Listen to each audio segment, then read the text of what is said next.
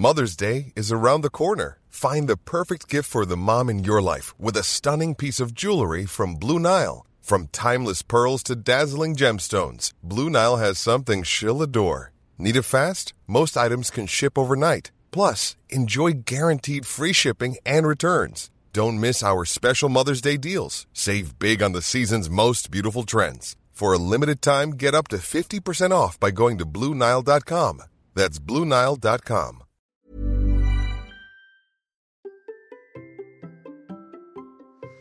Comment apprendre un nouveau sport et développer nos compétences techniques dans les sports que nous pratiquons déjà C'est le sujet de cette minute perf avec Laure. Allez, c'est parti Bonjour, bonjour mes champions et mes champions, c'est Bertrand, bienvenue dans ce nouveau numéro de la Minute Perf. Chaque début de semaine, je vous propose désormais un nouveau rendez-vous pour vous aider à progresser encore plus. Avec Laure, nous proposons des zooms et des rebonds pour comprendre l'entraînement, les facteurs de performance, le fonctionnement de notre corps et de notre mental. Cela va durer plus d'une minute, mais vous allez apprendre beaucoup, beaucoup, beaucoup de choses pour devenir champion et championne du monde de votre monde. Allez, c'est parti. Et le sujet du jour, c'est comment apprendre un nouveau sport, comment gagner en compétences dans les sports que nous pratiquons déjà. Quand on parle d'entraînement, on s'intéresse souvent à notre capacité à courir plus vite ou plus longtemps, soulever plus de poids, mais c'est oublier que l'apprentissage du geste et des techniques, développer de nouvelles compétences, de nouvelles compétences techniques, ben, c'est des choses en fait qui nous permettent aussi de performer, hein, de découvrir les sports, d'être plus à l'aise, de, de vraiment de se sentir mieux dans notre sport et d'être capable de le pratiquer de la meilleure des manières. En fait, nous apprenons des choses en permanence, dans la vie comme dans le sport. Moi, par exemple, dans le sport, je démarre le cyclisme à 46 ans, et avant, j'ai vraiment appris à courir à 42 ans quand je me suis mis à préparer mon premier marathon. Et puis, j'essaye aussi de m'améliorer en natation. J'ai aussi de me mettre à la musique, euh, comme j'ai réussi à intégrer le dessin dans mon quotidien auparavant. Eh bien, tous ces apprentissages passent par des étapes similaires que Laure nous détaille. Et avant de parler de ce sujet vraiment précis, nous avons aussi répondu à des questions autour de la reprise après une coupure ou une période d'entraînement réduite, et puis aussi la question de l'apport du ski, y compris du ski de descente, comme une forme d'entraînement croisé. Voilà, c'est un bel épisode. Il y a eu beaucoup de sourires, une belle discussion, et je vous laisse maintenant la découvrir tout de suite. Allez, c'est parti. Bonjour Laure. Salut Berco ouais, tu l'as eu, tu l'as eu, tu l'as eu, tu l'as eu. Oh là là là là. Bon, allez, c'est une plaisanterie, non mais c'est vrai. Et aujourd'hui, on est sous l'angle de la rigolade. Euh, je vous explique juste quand même parce que c'est, je disais alors euh, pour plaisanter, je dis attention, tu me laisses pas un petit blanc, sinon au montage, je suis obligé d'avoir du boulot. Et, et bon, c'est le seul truc que j'ai à couper, à retoucher à chaque fois, mais Là, ce coup-là, j'aurais pas le recouper, donc je te remercie. Comment vas-tu? C'est bien une des premières fois qu'on me dit que je vais lentement. Je peux te dire que d'habitude, on me reproche plutôt d'aller trop vite, trop vite, trop vite, trop vite. Et ben là, c'est la première fois de ma vie que j'entends t'es trop lente, tu vois. Mais qui te reproche d'aller trop vite? Tout le monde. C'est l'enfer. C'est une catastrophe. Mais tu parles des étudiants, tu parles de... Je parle de, de tout le monde, vraiment. Non, mais je le sais, hein, j'ai un petit, petite euh, complexité sur le fait d'aller trop vite. Et parfois, du coup, on fait pas bien les choses. Et c'est pas bien. Hmm, D'accord. Bah moi aussi, on dit que je parle beaucoup trop vite dans les podcasts. Et euh, mais bon, c'est comme ça hein, et tout. euh, et on me l'a dit, on m'a dit mais tu parles trop vite et tout. D'accord. Je vais essayer de ralentir aujourd'hui. D'ailleurs, en fait, je vais même pas beaucoup parler aujourd'hui parce que je ne suis pas sûr d'avoir compris entièrement le sujet dont on va parler Dis que aujourd'hui. le sujet est compliqué. Dis Non, c'est pas qu'il est compliqué, mais on avait fait un plan. C'est vrai que le plan, il est, il est tel qu'il est. Et aujourd'hui, dans mon plan et par rapport à ce dont nous allons parler, on a un tout petit écart, je pense, une petite évolution, mais tu vas nous expliquer pourquoi, parce que vraiment c'est important. Mais avant que l'on parle du sujet précisément, on va relier ça à une question parce que j'ai eu des questions qui avaient été posées, notamment sur une question, c'est comment est-ce qu'on fait pour reprendre après trois semaines de pause et sous-entendu un petit peu, est-ce que j'ai tout perdu mon niveau, est-ce que j'ai tout perdu, est-ce que je vais encore savoir euh, euh, courir, est-ce que je vais encore savoir nager, est-ce que je vais encore savoir euh, pédaler, est-ce que je vais encore savoir, euh, je sais pas, toutes les habiletés qu'on pourra avoir qu'on a peur de perdre sur les fameuses périodes de pause euh, hivernale par exemple. Mais aussi je me dis pour des gens qui avec le temps la neige aujourd'hui là en Auvergne nous on est sous la neige euh, qui bah, voulaient prévu de courir de faire des trucs qui finalement ne peuvent pas faire ce qu'ils veulent et qui finalement ça repousse. Et je parle même pas de ceux qui vont partir au ski pendant les vacances de février euh, etc et donc ils vont faire des pauses. Et qui ont l'impression que cette période hivernale en fait et peut-être c'est le sentiment que c'est je prends une pause, je repars, j'ai cette espèce de truc là comme ça quand on- de va-et-vient comme ça entre euh, je cours un peu, je courotte en fait, je courotte, je me pose, je courotte, je me pose, etc. Et je pense qu'il y a pas mal de gens quand même qui se demandent ben, dans quel état ils vont reprendre. Par exemple après les vacances, tu vois, euh, en genre février, quand euh, les beaux jours vont revenir et tout, ils vont se dire maintenant j'attaque ma préparation pour le marathon de je sais pas quoi, et ils ont peur de se demander comment ils vont reprendre. Et c'est Alors, logique. déjà, on, on peut, on peut peut-être mettre, alors, ça dépend. Je suis désolée Bertrand, mais ça va dépendre d'un facteur, parce que je sais que t'aimes pas quand ça dépend, mais mm. ça va dépendre de est-ce que la coupure est franche ou est-ce que elle est aussi, euh, et tu as évoqué une très bonne idée, la question du, ski, ou est-ce que cette coupure, elle est, elle est associée à une autre forme de pratique? On a, quand cet épisode va sortir, euh, l'épisode sur l'entraînement croisé sera sorti, mm. euh, et donc en fait, on pourra tout de suite faire le lien entre bah, l'entraînement croisé et la coupure. En fait, on peut tout à fait couper euh, de la pratique de la course à pied euh, tout en maintenant une activité physique euh, mmh. différente. On peut marcher, on peut faire du ski, du ski de fond, de la raquette, la rando, tout un tas de trucs. On peut nager, etc. Donc déjà, on pourrait peut-être essayer d'envisager la, la, question de la pause. Est-ce que la pause, elle est vraiment pause? Est-ce mhm. qu'il n'y a plus du tout de sollicitation de l'organisme ou est-ce que c'est une pause dans une activité mais que d'autres activités viennent euh, viennent compenser? Donc on va résoudre tout de suite le problème. Si cette pause elle est elle est associée en fait d'une autre euh, d'autres activités. Alors après tout dépendra non seulement de l'intensité mais aussi du temps euh, passé dans ces activités. A priori, il y a très peu de chances et très peu de risques qu'il y ait une grosse déperdition, on va dire entre guillemets, des performances, du bien-être, de, de tout ce qui aura été acquis. Voilà. Mmh. On va considérer que euh, il n'y a pas beaucoup de pertes euh, dans ces situations-là. Euh, pourquoi? Bah, C'est ce qu'on expliquait hein, dans l'entraînement croisé, c'est qu'en fait, puisqu'on va venir continuer de mobiliser les ressources, et on voit bien que sans forcément les développer, on va juste mobiliser notre niveau de ressources acquis.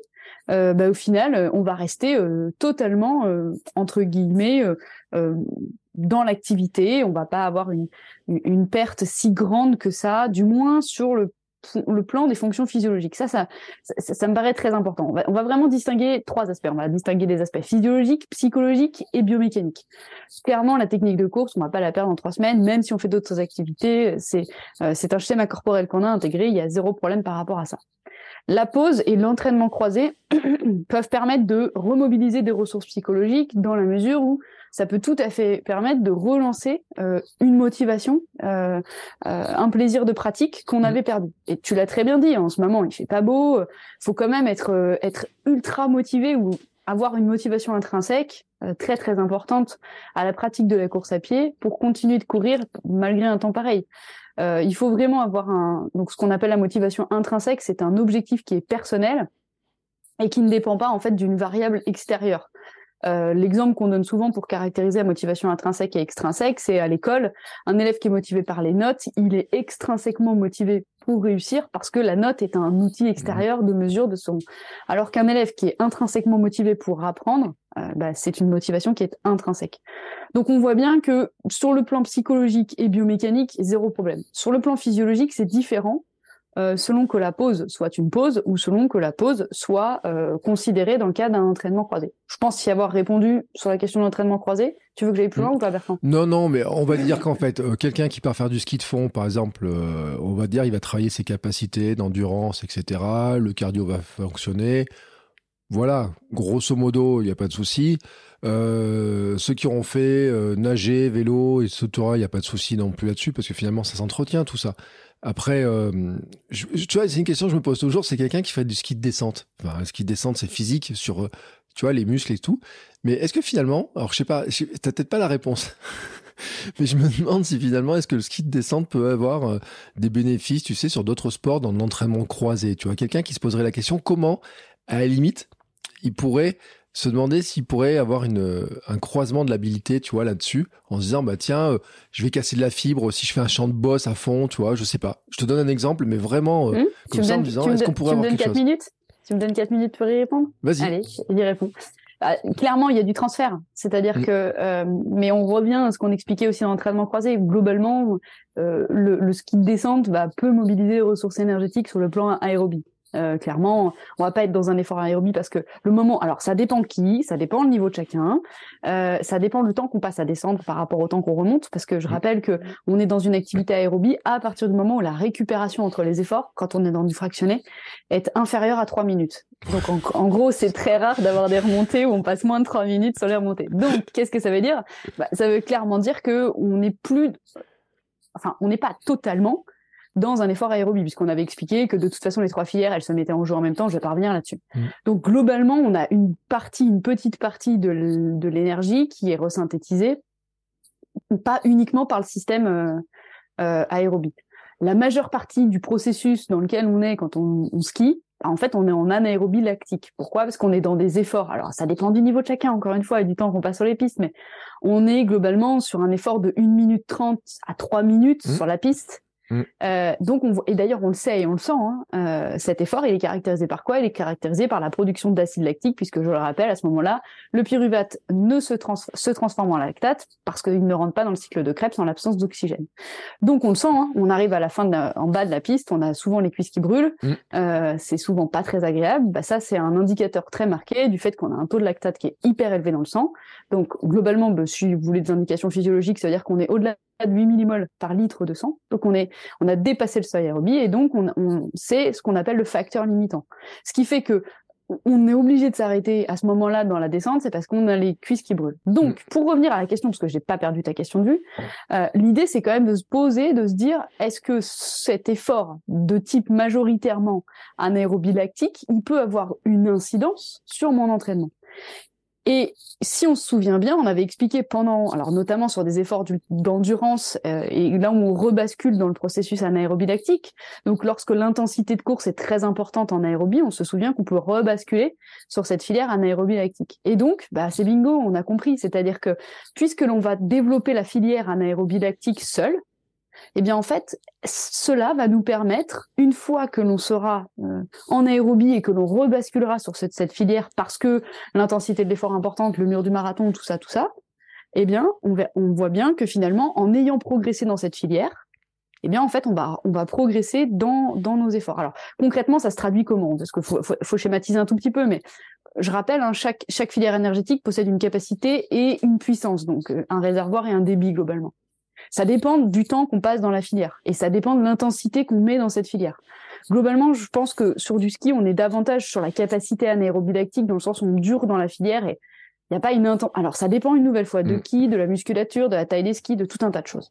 Euh, mais globalement, on est davantage sur de la capacité anaérobie lactique. Qu'est-ce que ça veut dire? Ça veut dire qu'en fait, ça va nous permettre, en aérobie, d'avoir légèrement décalé le seuil. C'est-à-dire, ça va nous permettre de décaler légèrement le moment où on va rebasculer de manière très majoritaire dans cette filière anaérobie lactique. Donc je donne un exemple concret et c'est totalement euh, imaginé, hein, mais c'est juste pour que les gens se rendent compte. Si on est, on fait du marathon et que normalement on aurait dû avoir un mur, je sais pas, euh, à une intensité euh, de 85, 85% on va dire de la VMA, admettons. Et ben en fait le fait d'avoir travailler, développer cette, cette, cette capacité euh, lactique, bah, on peut peut-être envisager qu'on aurait le mur à 86 ou à 87% de la VMA. On va décaler en fait le mur euh, dans, dans les intensités. Pour quelle raison? Parce qu'on va simplement augmenter la capacité à supporter du lactate mmh. aussi. C'est surtout ça. Hein. Non seulement la capacité à la supporter, mais aussi de retarder le phénomène de l'apparition et de l'effet de seuil. Donc, première réponse à ta question, le ski alpin, oui, bien sûr, alors après, tout dépend à nouveau hein, de combien de temps on en fait par jour, quelle intensité on y met, euh, combien de temps on reste aussi. Je pense que deux semaines, voilà. Et après, il y a un autre, euh, il, y a, il, y a, quand même un autre facteur qui intervient, euh, qui lui n'est pas des moindres, c'est le facteur de l'altitude. Mmh. Parce que on le sait, hein, en altitude, on va avoir tendance à produire plus de globules rouges parce qu'il y a un manque d'oxygène. Donc concrètement, notre organisme, il n'est pas débile. Hein. Il faut qu'il continue de respirer, il faut qu'il continue d'absorber des, des, molécules. Donc il se dit, bah, on va produire plus de globules rouges, comme ça je vais capter plus d'oxygène. C'est vraiment un mécanisme qu'on appelle adaptatif aigu. Ça veut dire quoi? C'est un mécanisme d'adaptation à un phénomène euh, ponctuel et qui est totalement identique à des mécanismes d'adaptation que l'on appelle chroniques à l'entraînement. C'est-à-dire qu'à l'entraînement, notre corps, il fait la même chose. Étant donné qu'on on capte moins d'oxygène, parce qu'il y a cette histoire de dette d'O2, etc., eh bien, on produit plus de globules rouges en s'entraînant petit à petit, justement pour la même raison, en se disant, bah, avec un nombre de globules rouges donné, je capte pas assez de molécules d'oxygène, donc plus je, plus je produis des globules rouges, plus je vais en capter. Donc on voit bien que bah là on est hyper cohérent parce que l'altitude va contribuer à l'augmentation du, du de, de, la, de la construction de ces globules rouges dans le même temps qu'on en a besoin nous pour nous entraîner. Donc il y a un double effet qui se coule entre guillemets j'ai envie de dire euh, dans le sens où non seulement on a plus de globules rouges mais en plus euh, on a travaillé sur la filière lactique donc euh, voilà Tu m'as donné 4 minutes. En 4 minutes, j'ai résumé, je pense. Bon, t'as mis un peu plus de 4 minutes, mais c'est pas très grave. Euh, t'as mis un petit peu plus, mais non, mais bon, après, trêve de plaisanterie, non, mais c'est vrai. Bon, euh, ceux qui auront la chance d'aller skier, etc., vous savez que euh, vous n'allez pas perdre, etc., et qu'en plus, vous pouvez travailler. Et c'est vrai, cette sensation des, des cuisses qui brûlent, et tout, tout le monde le connaît. on se dit, oh, je vais juste m'arrêter, ça fait mal aux cuisses, ça brûle, etc. Bon, bah maintenant, vous savez. On est dans la filière lactique. Et puis, comme ça, quand vous arrivez en bas et que vous reprenez le télésiège et vous direz à votre voisin, oh là là là j'avais les cuisses qui brûlaient, tu sais, c'est ma filière lactique et tout. J'étais un aérobie lactique, je me rends pas compte. Mais j'ai repoussé au mur du marathon, je serais meilleur. Tu vois, vous allez pouvoir vous la péter sur le, euh, sur le, euh, sur le télésiège et vous direz à ce moment-là que c'est, vous l'avez entendu, dans la minute perf de km 42. Et comme ça, vous donnerez le lien directement. Moi, je veux, ouais, moi, je veux quand même faire une petite nuance parce que c'est toujours très difficile le lendemain du ski. Hmm. C'est toujours très difficile le lendemain du ski. Pour quelle raison? Parce qu'en fait, on va créer beaucoup plus de courbatures. Donc, il faut faire très attention dans la transition entre une semaine de ski et une semaine de course. C'est-à-dire, mm. euh, on va créer beaucoup de dégâts euh, d'un point de vue de la fibre musculaire. Euh, et aussi, on aura adopté un schéma corporel pendant la semaine euh, et des, des manières de mobiliser les fibres musculaires qui sont très traumatisantes euh, on sait qu'on casse plus de fibres en excentrique. Euh, il y a certains mouvements dans le dans, dans, la pratique du ski de fond, du ski alpin pardon, qui sont dans l'excentrique. Et donc, il faut faire très attention parce qu'en fait, on arrive avec des micro-traumatismes. Et, et, en fait, donc il faut, quand on passe de chez nous à la montagne, il faut faire attention parce qu'il y a une perte d'oxygène. Donc en fait, notre corps il va avoir besoin de certains mécanismes d'adaptation. Alors après, ça dépend où on est. Hein. Si on est à 1000 mètres, c'est pas les mêmes phénomènes qu'à 1800 ou qu'à 2000. Bon, à 1000 mètres, euh... fais pas de ski cette année. Hein. Si, ça a bien neigé. Si, ça commence non, mais c'était une plaisanterie, mais bon.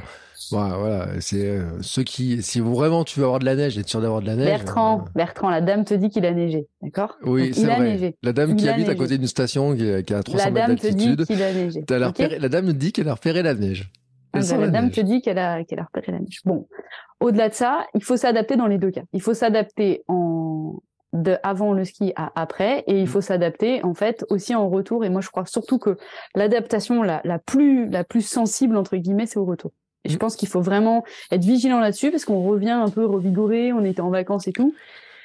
On n'a pas couru, donc paradoxalement, on peut avoir des courbatures. Euh, comme j'expliquais, euh, le lendemain toujours difficile, on peut avoir des courbatures et dans le même temps, on peut ne pas en avoir. Et auquel cas, bah, c'est un peu l'effet euh, où on se sent hyper bien et puis au final, euh, ça marche pas quoi. Ouais. Et puis est-ce que l'abus de fondu savoyard, de de, de petits trucs petite euh, de, de la grande, euh, comment dire, euh, je veux dire, sur les stations de ski, il y a quand même une grande variété culinaire. C'est-à-dire qu'il y a des patates, du fromage fondu, tous ces trucs-là, le petit vin chaud dans le, dans le truc d'altitude, etc. C'est une super question parce que en fait, l'alimentation qu'on a au ski, elle est euh, grasse euh, mm. et majoritairement issue des produits laitiers beaucoup. Enfin, il y a quand même beaucoup de fromage si on suit un peu les spécialités locales.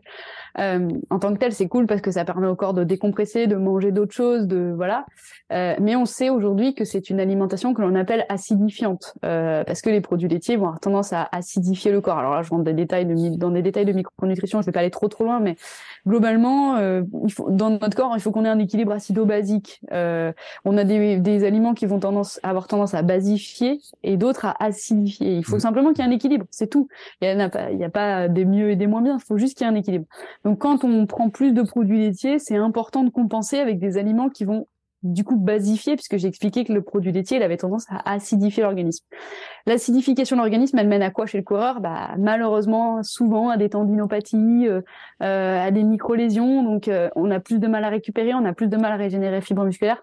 Euh, donc on voit bien qu'il faut faire attention à ça. Donc d'où ta remarque, je te remercie, c'est super intéressant Bertrand, j'y aurais pas pensé. il faut vraiment être vigilant là-dessus et dans le même temps qu'il faut euh, s'assurer de, finalement reprendre progressivement et on va, on va continuer de répondre à la question hein, mais euh, il faut aussi reprendre progressivement après une coupure de ski pour cette raison-là. Parce que le corps il est dans un état euh, physiologique peut-être acide légèrement à cause des raclettes et de tout le tralala. Et, et donc voilà. Du coup je je rebondis ou tu, tu veux reparler Non, mais tu vois, on n'avait pas du tout prévu de parler de ski au début, mais c'est bien parce que finalement, ce genre de questions, et même, je pense que d'ailleurs, euh, Jean-Yves qui pose la question n'avait pas du tout l'esprit ski, mais c'est vrai que dans l'actualité, on va dire quand même que nous, les vacances scolaires de la région où on est, nous, là tout de suite, ça commence juste dans une semaine pile par rapport à la date d'enregistrement. Ça commence maintenant. Non, dans une semaine. Ah, mais j'aime bien. Une semaine. Et eh, attends, Et puis que euh, le temps que les gens écoutent, etc. Si vous êtes en région parisienne, etc. Enfin voilà. moi j'ai appris que les vacances scolaires avaient été faites pour les Parisiens cette année pour qu'ils puissent avoir du ski, aller au ski. Ce qui nous explique pourquoi nous. Mais toi, tu crois à la théorie du complot, toi non, c'est, je te jure, c'est les incites. Et les incites à mon école, elles sont un peu colère. C'est pour l'année prochaine, Bertrand, parce qu'il y a eu des modifs. Elles nous disent, ouais, mais cette année, on n'a que cinq semaines. Et attends, et on n'a que cinq semaines entre depuis Noël et le début des vacances. Et la première semaine, il y avait déjà que il manquait un jour, et puis et tout. Alors, elle dit, oh, on a le temps de rien faire, etc. et tout. C'est la faute des parigots. Bon. Je ne veux pas rentrer dans la théorie du complot. Eh, tu sais très bien que les incites, c'est souvent des vieilles, des vieilles poules, non? Qui, qui, disent toujours des choses comme ça. Non, il n'y a pas que des vieilles dans mon école, hein, tu sais. Euh, ils ont, ils ont remplacé les poules, ils ont mis des plus jeunes. Bon, attends, non, arrête, de, parler de tes collègues comme des poules, franchement. Une voix, hein, je te signale. Non, mais c'est drôle parce que, en fait, il y a eu beaucoup, il y a des, c'est drôle quand même, les discussions et tout. Et tout le monde trouvait qu'en fait, la période là, le mois de janvier est à peine fini, que déjà on va attaquer les vacances. De toute façon, on a toujours que cinq semaines. On a toujours que cinq semaines. Bah ouais, mais ça fait super tôt, quoi, en fait, et tout. Bref, allez, c'était un détail, mais bon, c'est vrai autant, que... dans les dans les îles, euh, l'hiver ils ont six semaines consécutives et on sait mm. que a priori ça serait le meilleur rythme pour les enfants mm. d'avoir deux fois six semaines plutôt que. De toute façon, il n'y a pas de, a pas de bon rythme en fait entre guillemets pour les enfants par rapport à ça. Euh, les, de toute façon, toute césure d'apprentissage, et on va, je vais rebondir sur la question, tu vas voir. Je vais rebondir sur la question. Je pense que toute césure euh, d'apprentissage ou de course, mm présente des avantages et des inconvénients. On vient d'expliquer que effectivement la question elle est formulée euh, de telle manière à ce que il y a que des contraintes au fait d'arrêter. C'était là où je voulais rebondir moi sur la suite, c'est qu'en fait pour moi il y a aussi des, des, énormes avantages à arrêter. Et notamment trois semaines. Euh, en fait, euh, on le dit. Hein, enfin moi je l'entends depuis que je suis toute petite. Euh, trois semaines c'est le minimum quand on veut faire une coupure. Euh, en, en athlée, je parle, hein, en mm. fond ou en demi-fond. Parce qu'en fait, c'est euh, c'est le minimum pour régénérer les fonctions physiologiques et permettre à l'organisme de réellement euh, pouvoir repartir entre guillemets de zéro et sur une basse scène. Euh, la plupart du temps, ces coupures de trois semaines, elles se font l'été, mais c'est pour des raisons sociaux, euh, on va dire économiques, qu'elles se font l'été ces, ces, coupures, parce qu'en fait, euh, clairement, on respecte pas, je pense, le vrai besoin de, l'individu. Mm. pourquoi on le fait l'été? Parce que bah, tout est fermé, les clubs sont fermés, etc., etc. Mais si on interroge peut-être plus individuellement les motivations de chacun, euh, alors moi, clairement, si on me propose de faire trois semaines de pause, je le fais l'hiver, c'est sûr, parce que c'est beaucoup plus dur de s'entraîner l'hiver. On en a parlé à cause de la météo. Mmh. Euh, mais aussi, il faut quand même envisager le fait que bah, pendant l'année, il n'y a pas de coupure parce que bah, là, c'est la saison des crosses. Euh, donc, je vois pas des clubs dire à leurs adhérents, bah non, non, euh, faites votre faites votre petite pause maintenant alors qu'ils ont besoin de, de, ils ont besoin des gens pour faire des pour faire les crosses parce qu'on sait que dans les crosses il y a souvent il y a souvent aussi une dynamique d'équipe on fait souvent un résultat d'équipe. Euh, donc euh, donc voilà donc la, la, coupure a souvent lieu l'été. Mais cette coupure quelle qu'elle soit au moment où elle où elle se situe en fait elle est importante mais elle n'est pas forcément importante pour tous les coureurs et pour tout le monde. Et ça je pense que c'est important aussi à comprendre. C'est-à-dire que c'est une période qui permet de régénérer les ressources. Or on l'a expliqué il y a deux choses, et ça, on va faire le lien avec l'épisode. Finalement, je retombe bien sur mes pieds. Euh, le, il y a une différence entre mobiliser ses ressources et développer ses ressources. Mmh. Alors, quelle est la différence? Ben, Le fait de mobiliser ses ressources, c'est le fait de s'engager. On parle d'engagement, c'est-à-dire à ce moment-là, je me mets en activité, point. Et c'est ce qu'on expliquait. Je, je suis dans une sorte de zone de confort dans le sens où je vais venir simplement mobiliser des ressources existantes. À la différence de du développement des ressources, qui lui est lié à ce qu'on appelle de l'apprentissage. Il y a apprentissage à partir du moment où on va modifier notre conduite. Donc à partir du moment où on va vraiment développer euh, un nouveau niveau de ressources, on va dire ça comme ça. Donc la, la pause, est-ce qu'elle est nécessaire pour tout le monde? Ben moi je crois pas. Euh, tu en es l'exemple vivant.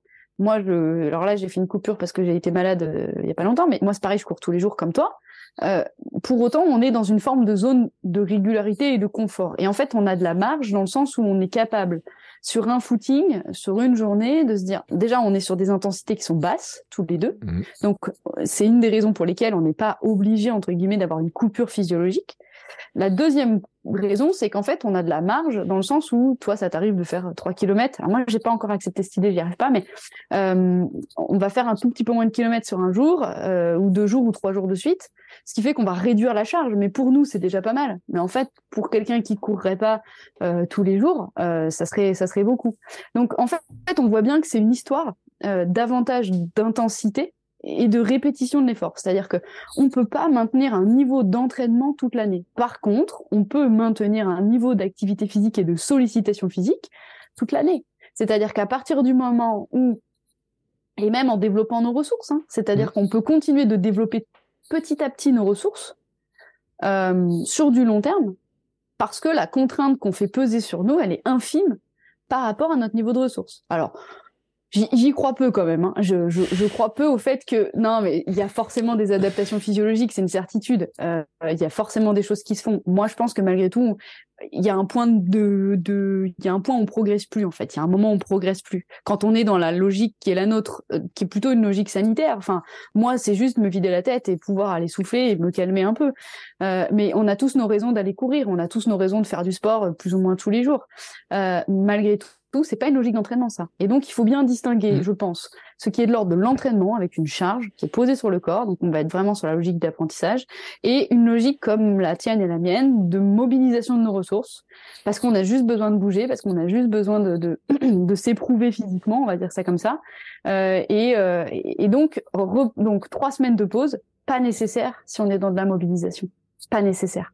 C'est un peu comme quelqu'un qui marcherait tous les jours, 30 à 40 minutes à une heure ou plus, si cet effort-là, il n'est pas suffisamment pénible, intense et dur à supporter, euh, ben c'est simplement de la mobilisation. Là où ça devient dur, intense et compliqué, c'est quand, un, il y a des courbatures, deux, la récupération, elle est plus difficile, parce qu'on est dans une logique de charge. Et là, c'est effectivement super important de couper et de couper à au minima, euh, minima trois semaines. Du coup, comment on reprend? Parce que c'est quand même la question. On a répondu à plein d'aspects de la question, mais pas ça. Comment on reprend? Eh ben, moi, je pense que le maître mot, c'est la progressivité. C'est la progressivité dans le sens où je pense que donc sur le plan biomécanique, il n'y a pas de souci, on n'a rien perdu. On n'a pas déconstruit un schéma moteur, il y a zéro problème. Entre guillemets, ça ne s'oublie pas. Par contre, d'un point de vue physiologique, les ressources, elles ont été nécessairement euh, amoindries, euh, abaissées, euh, et, et donc il faut quand même accepter l'idée euh, de ne pas reprendre comme si on ne s'était pas arrêté. Je m'explique ou c'est c'est assez clair. L'idée, c'est de se dire, je m'explique. Ouais, vite fait. Moi, tu sais, je suis très bête et j'aime bien qu'on m'explique. Ouais, ok. Faut toujours te répéter deux fois les choses, toi, en fait. Écoute, tu sais, et franchement, il euh, y a des gens qui disent ouais, euh, Bertrand, il est un peu bêta dans ses questions, il fait un peu l'idiot du village. Mais en fait, je, joue l'idiot du village parce que je me dis que. T'as totalement raison. C'est parce que c'est grâce à, c'est grâce à tes super questions que je peux apporter des mauvaises réponses. non, mais franchement, c'est. Euh, il y a plein de gens qui n'ont jamais posé des questions et qui en fait euh, disent oui, mais j'ai compris. Puis quand tu leur demandes après en dehors, c'est les fameux niveaux de compétences et les personnes disent bon, ouais, mais en fait, j'ai pas tant compris que ça. Est-ce que je suis pas capable de leur réexpliquer Vraiment. Et donc là, ah, mais ça, c'est clair. Ça, c'est, t'as raison. C'est pour ça que je joue l'idée du village aussi de temps mais en temps. non, tes questions, elles sont toujours trop bien. Bon. Donc, la question, c'est, je l'ai perdu, du coup. Tu m'as déstabilisé. Non, mais des histoires de reprendre, etc. De, oui, avec la progressivité. La progressivité concrètement, en fait. en fait, il faut accepter l'idée que la charge d'entraînement qu'on va faire peser sur nous au bout de trois semaines, euh, il faut qu'elle soit totalement différente de la charge que l'on avait trois semaines avant. Ouais surtout si on était sur une logique de préparer un événement, mm. un, marathon, une course, peu importe laquelle. Parce que souvent on était sur un plan qui allait crescendo avec l'augmentation d'une charge et de l'intensité de l'effort. Donc d'autant plus dans ce cadre-là. Si on était globalement sur une, phase de stabilisation, à voir. Moi, j'ai toujours entendu depuis toute petite qu'il fallait, je sais pas euh, trop, euh, je pense que c'est, enfin, je pense que c'est prouvé scientifiquement, mais j'ai pas la référence là-dessus, mais j'ai toujours entendu ça, qu'il fallait doubler, euh, que à chaque fois qu'on ne s'entraînait pas pendant une semaine, par exemple, il fallait deux semaines pour revenir à minima au niveau d'avant. Ça mmh. voudrait donc dire qu'une pause de trois semaines, il faudrait revenir six semaines en avant pour revoir notre niveau d'avant. Six semaines avant la pause. Mmh. Ouais, c'est bon. Ouais, six semaines en arrière, quoi. Ouais, mais du coup, c'est intéressant parce que ça veut dire que cette... le conseil qu'on peut donner, c'est de revenir à une charge de six semaines en avant avant l'arrêt et de reprendre à peu près cette charge pour mm. remonter progressivement. ça peut donner un repère hyper concret en fait. en termes de on résume, c'est-à-dire qu'on prend son plan Strava, enfin son, sa montre on, regarde six semaines avant la fin. Et on regarde six semaines avant le moment où on a fait la pause. On regarde les entraînements qu'on faisait et on doit se dire qu'on est à peu près à cette activité-là, à ce niveau d'activité-là que normalement notre corps peut supporter. Ouais, tout en acceptant vraiment l'idée de retourner progressivement. Mmh. Et la progressivité, elle est au sein de la semaine. J'avais parlé, j'avais évoqué cette idée de macrocycle, mésocycle, microcycle. Euh, pour moi, on va dire qu'un microcycle c'est une semaine, un mésocycle c'est moi, j'aime bien fonctionner sur des mésocycles de 3 à 4 semaines. Pas oublier que au bout de 3 à 4 semaines, on fait une petite semaine de relâche euh, pour euh, permettre à l'organisme de récupérer. Voilà, ça c'est super important. Euh, donc je pense que la, la question, on y a répondu. Euh, mm. Je sais pas si toi, euh, tu, tu, penses qu'il y a encore d'autres choses peut-être pratico-pratiques à dire Non, mais oui, je pense que la question, elle est... Euh, non, mais franchement, on part d'une question, on en fait 28 minutes.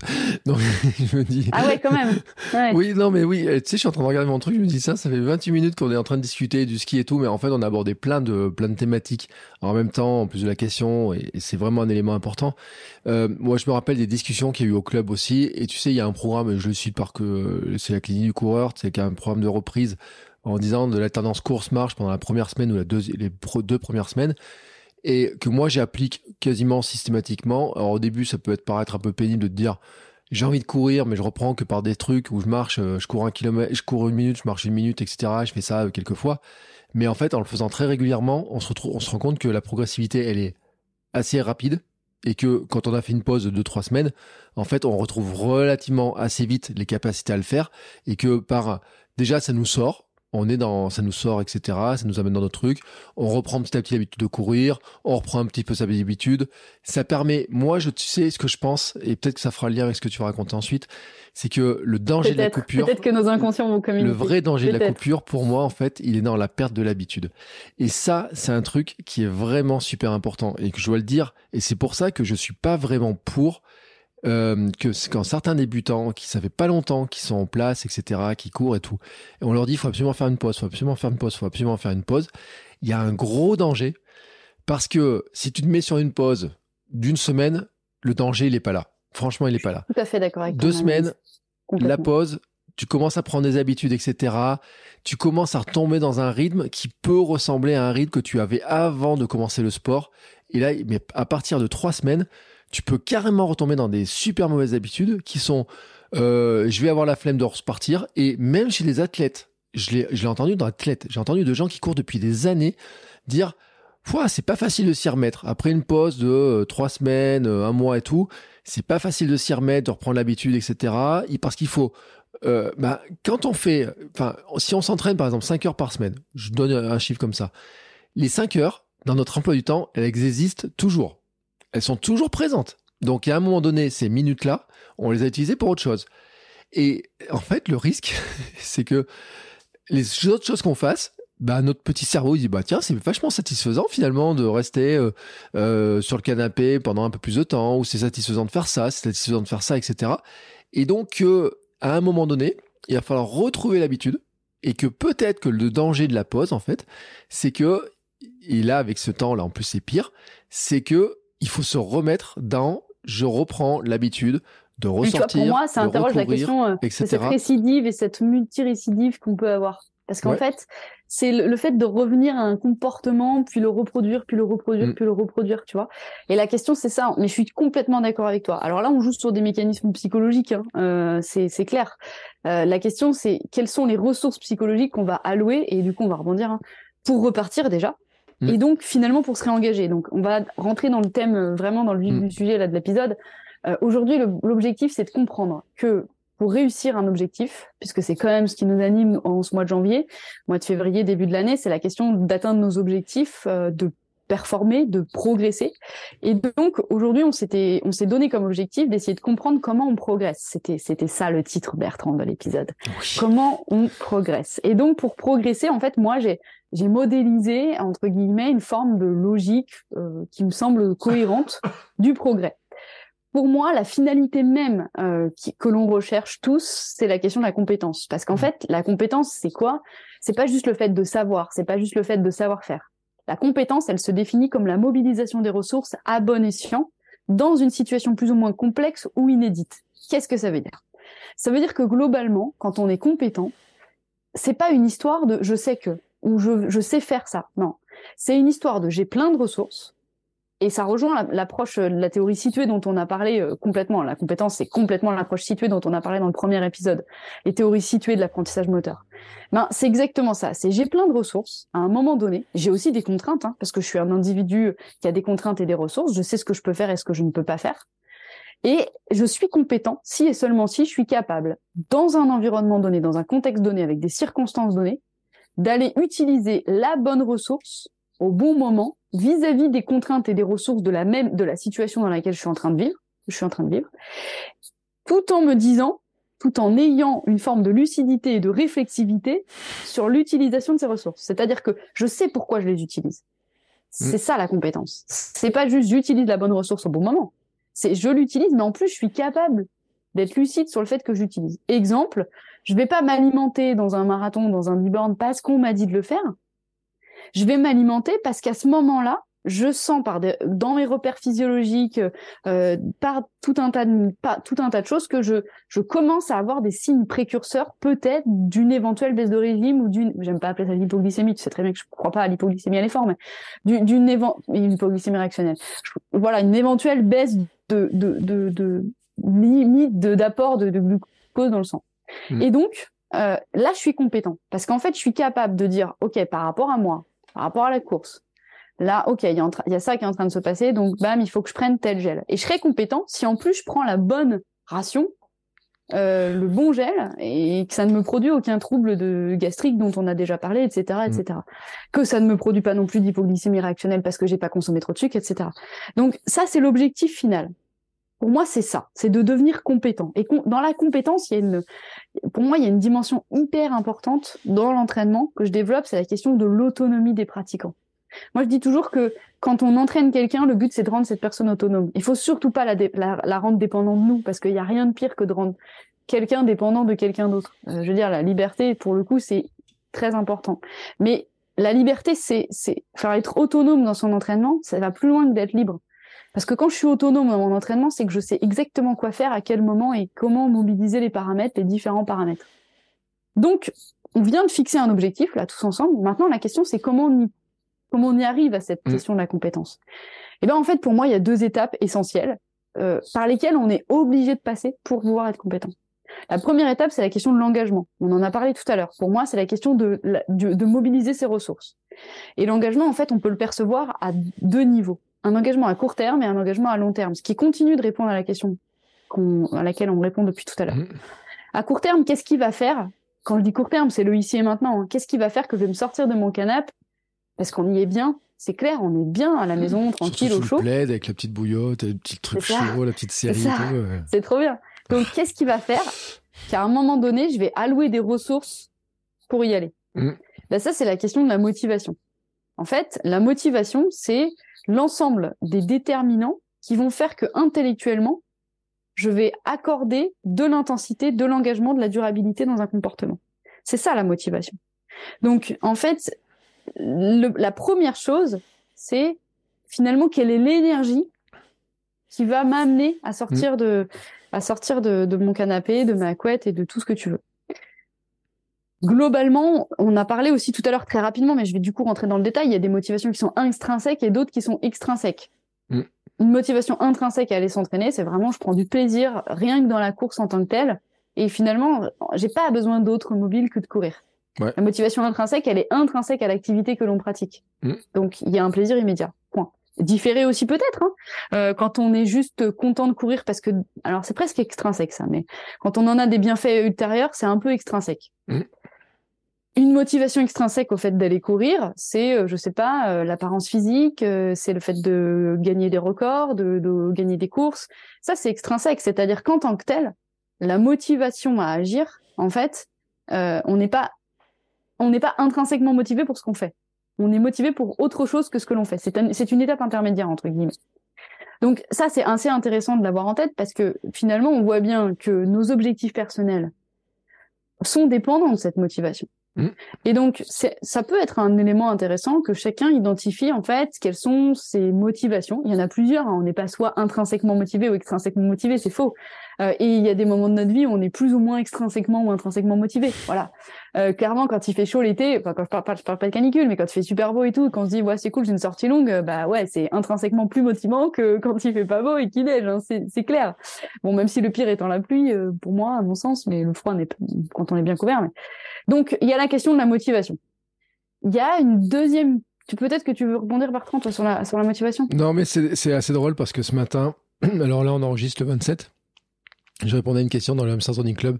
Et euh, bah, une, question de Jean-Yves d'ailleurs sur les histoires de motivation, qui touchait un peu la motivation sur euh, qu'est-ce qui était le plus beau entre la préparation, la course, euh, est-ce que c'est la prochaine course sera toujours la plus belle, etc. Et je lui avais dit en fait que, je lui dit c'est une sacrée question philosophique, je lui dit tu peux essayer de répondre aux cinq pourquoi en fait, au pourquoi tu cours. Et, euh, et, tu peux répondre, tu sais, tu, connais ce jeu des 5 pourquoi, tu sais, pourquoi je cours bah, Parce que je me sens bien dans mon corps, mais quand je me... Je connais pas. tu connais pas cette, ce truc de coaching Tu sais, si je te dis, euh, pourquoi tu cours? Ouais. Vas-y, ouais. J'en sais rien, parce que je cours. Parce que j'ai du plaisir à courir. Non, ok, parce que j'ai du plaisir à courir. Et pourquoi tu as du plaisir à courir? Parce que ça me calme, je me sens bien. Ouais, c'est intéressant ton et pourquoi ça te calme? Pourquoi ça te calme? Parce que je suis, je suis pas calme. oui, mais pourquoi ça te calme? Ça en particulier, tu pourrais. Parce que, c'est, parce que ça me fait une bouffée d'oxygène. Voilà, bon. Et alors, si tu remontes à 5 pourquoi de cette, Et donc, t'as 5 pourquoi? Tu peux remonter à 5 pourquoi.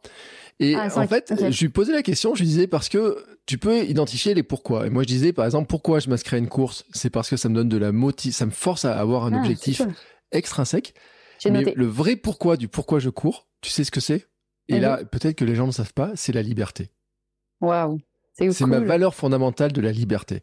Ah, C'est-à-dire que, et c'est, si les gens vous voient sur Instagram et qui se demandent pourquoi je gueule contre les chasseurs, c'est parce qu'en fait, ils me privent de ma liberté. Mais bien sûr, mais ma liberté d'aller courir tranquillement, de dire mm. à tout moment, mais peux prendre mes baskets et aller courir en liberté. Tu, tu, vois, toi, valeur fondamentale en tant que, en tant qu'homme, ta liberté, c'est les chasseurs. Mais mets-toi à la place des femmes. Alors moi, j'ai cette chance de courir euh, clairement à Vichy. J'ai pas peur parce qu'il y a toujours du monde. Mais avant, quand je courais ailleurs, euh, bah en fait, moi, ma liberté, t'as raison, elle était sans cesse remise en question. Parce que quand t'es une femme et que tu pars courir, tu pars pas en me disant quelle est ma séance, euh, quel est mon truc. non, tu, tu te dis, ok, est-ce que je vais pas me faire siffler, euh, alpaguer Clairement. Donc, mm. c'est intéressant ce que tu dis sur l'histoire de la liberté. Mais c'est vrai que c'est le sport, c'est le seul sport, je pense, qui nous rend le plus libre. Alors, sauf quand t'habites en station et que t'as tes, tes skis au pied, bon, bah, c'est pareil. Mais euh, là, pour le coup, tu mets tes baskets, tu sors, tu vas n'importe où, tu mm. peux le faire n'importe où, n'importe quand. Euh, c'est quand même génial. ce truc-là, ce que je disais, en fait, c'est que c'est vraiment la séparation des valeurs. C'est-à-dire que il y a un moment donné, je sais que pour me motiver à une époque, il me fallait, je m'inscrivais à des courses parce que je me disais, je veux, c'est l'expression je veux pas faire pitié tu sais c'est j'ai pas envie d'arriver le dernier j'ai envie d'être prêt pour la course j'ai pas envie de la, subir etc donc ça me forçait à m'entraîner. Et donc euh, par exemple après une coupure avant une coupure j'aurais d'abord fixé en me disant bah après la coupure, je prépare telle course, comme ça, au moins, motivation, ça m'oblige à me préparer, ça me fait une raison de me préparer et de faire ça. Mais la raison pour laquelle je cours tous les jours, c'est pas celle de préparer une course, parce que limite, euh, je m'en fous de préparer une course. On m'a dit, tiens, euh, tu veux pas aller faire un 10 km à Pont du Château? Euh, Je dis, bah pourquoi pas. Je veux bien y aller, mais j'y vais sans préparation, parce qu'en courant tous les jours, mais si je vais courir tous les jours, c'est pas pour préparer quelque chose. Mmh, c'est pas possible. Alors ça, c'est intéressant aussi qu'on le dise. C'est vraiment parce que la valeur fondamentale est importante pour sûr, moi. Bien sûr, ouais.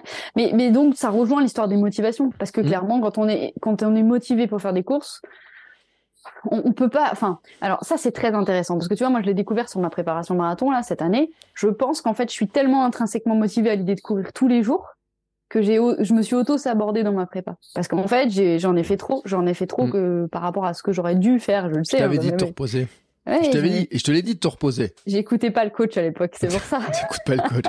Attends, on te fait des heures de WhatsApp et tout, et puis toi, non, mais alors, à chaque fois que tu me fais un WhatsApp, c'est en courant, hein, et tu sais, franchement, hein, je te le dis.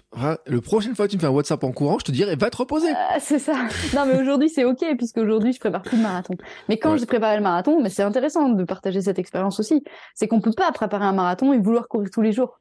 Parce qu'à un moment donné, c'est ce qu'on expliquait. Le corps, il a besoin de récup. Et, nos valeurs, à mon avis, là-dessus, on est sur le même mode de fonctionnement. On a besoin de cette valeur euh, course dans la journée. Euh, pour plein de raisons. Euh, et peu importe, elles nous appartiennent. Mais en tant que telles, c'est juste pas compatible. une prépa marathon, et je pense n'importe quelle prépa, une prépa 10 bornes, une mm. prépa semi, n'importe laquelle. Parce qu'une nouvelle fois, on a un plan d'entraînement et que ce qui est constitutif du plan, c'est tout autant la sollicitation, la charge, la contrainte, que la récupération. Et encore faut-il se le dire et se déculpabiliser avec cette histoire de récup, parce que aussi on est dans un dans un univers où on est tout le temps coupable de se reposer en fait. Et donc oui, on a le droit de se reposer, oui, on a le droit de récupérer. Et au contraire, quand on prépare un événement, reposons-nous parce que mm. c'est super important. Quoi. Soyons des coureurs slow en fait. Mais tu sais, c'est drôle parce que en fait, le monde va super vite. Il y a une, tendance de fond qui est le slow, la slow life et compagnie qui ne semble pas toucher le sportif, en fait. Il y a même un truc, ouais, non, mais je le dis pas. Parce que le triathlète n'est pas, mm. euh, ne, sent pas être dans le slow. Non, mais bien sûr, tu as tout un tas de slow. Vas-y. Bah, tu parlais bien sûr du café. Bah euh... non, mais, hey, je sais. Hein. non, mais je, te, je tomberai pas dans ton petit jeu parce que là, tu essaies de me placer un truc. Donc là, je te l'enlève et tac. Et sur le coup. Je suis d'humeur ce hmm. soir. Mais ouais, je vois bien. Hein Attention, je vais te sortir les belins dans pas longtemps. Mais ce que je veux dire, c'est que le monde, en train, il y a, y a une espèce de tendance entre des gens, on parlait de slow food de slow life, etc., de ralentir et autres, et des trucs comme ça. Et en même temps, t'as quand même une. Euh, on était dans un monde qui est sur la productivité où on essaye de tout maximiser au maximum pour faire le maximum de choses. Ah, et, vrai, et, en fait, dans la course, dans le sport, et on en parlait avec euh, Denis Richet sur les histoires des triathlètes qui ne se reposent jamais. on est vraiment là-dedans. C'est-à-dire qu'on pourrait très bien considérer qu'aussi on pourrait avoir un mode de course slow, c'est-à-dire d'accepter que déjà on court lentement, mm. que on fait pas de sollicitation, qu'on n'est pas mm. obligé d'être sur Strava en disant. vachement dur ça. Euh, parce que j'ai vu en plus une discussion, j'ai vu une vidéo, j'ai regardé, je peux le dire, j'ai regardé une vidéo de Anne de Bendidou qui a fait le bilan de ses euh, de ses courses, de ses sorties vélo.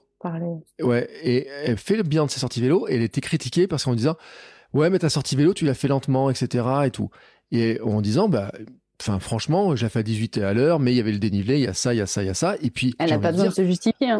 quand tu te justifies, c'est déjà trop tard, quoi. Voilà, c'est ça. Il n'y en a rien, rien à dire sur la justification, etc.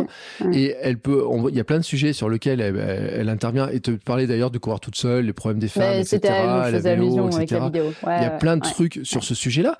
Mais où, là où on n'aura pas à se justifier et on n'a pas à se dire c'est pas parce que moi et tu regardes des fois j'ai des sorties franchement en vitesse euh, mon kilomètre je le fais en 7 minutes 34 des trucs comme ça et tout mm. mais je suis pas dans la recherche de ça et il mm. faut que ceux qui courent lentement se déculpabilisent totalement de ce truc là euh, non mais il y a un truc important c'est que c'est d'autant plus important et difficile d'ailleurs de courir lentement quand on est au départ débutant et qu'on a une VMA, on en a déjà parlé, je crois, je ne suis pas sûre, mais si tu as une VMA à 12, bah, courir à 70% de ta VMA, c'est courir proche de la limite entre, je le rappelle, hein, le, la, la, la, bascule biomécanique, on est fait pour ça en tant qu'humain, de la marche vers la course, qu'on appelle la motricité spontanée, à 7,2 km heure on mm. marche, à 7,3 km heure on court. Donc biomécaniquement, on est conçu pour que ça fonctionne comme ça. Donc, euh, ça veut dire quoi? Ça veut dire que quand on est un coureur au départ avec une VMA plus lente, c'est vachement dur de courir lentement et on n'y peut rien.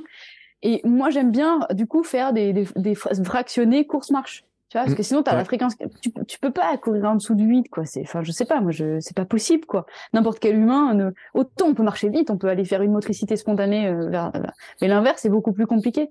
Et donc, effectivement, tu as tout à fait raison de, de déculpabiliser là-dessus et de dire que c'est OK, on a le droit de courir doucement, euh, d'autant plus si on fait du dénivelé. Je veux dire, enfin, s'il y a bien un. On sait très bien que dans les trails, euh, il n'y a pas de référence chronométrique. Et heureusement, alors si cette année, on a parlé du TMB, parce que le, le, le ok j'allais dire c'est roulant c'est pas roulant mais je veux dire non mais non, mais, les conditions étaient exceptionnelles non mais les euh, chemins sont roulants. c'est-à-dire que tu prends un chemin à l'UTMB c'est roulant par rapport au GR20 par exemple tu vois. Euh, ça reste roulant pour du trail. Euh, une grande partie on dit pas tout mais c'est vrai qu'il y a une grande partie où il y a quand même des grands chemins des trucs assez roulants.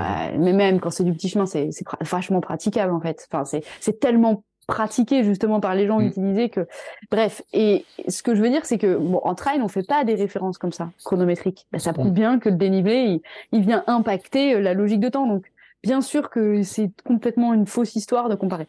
Je rebondis sur euh, sur la suite de, de, de notre idée.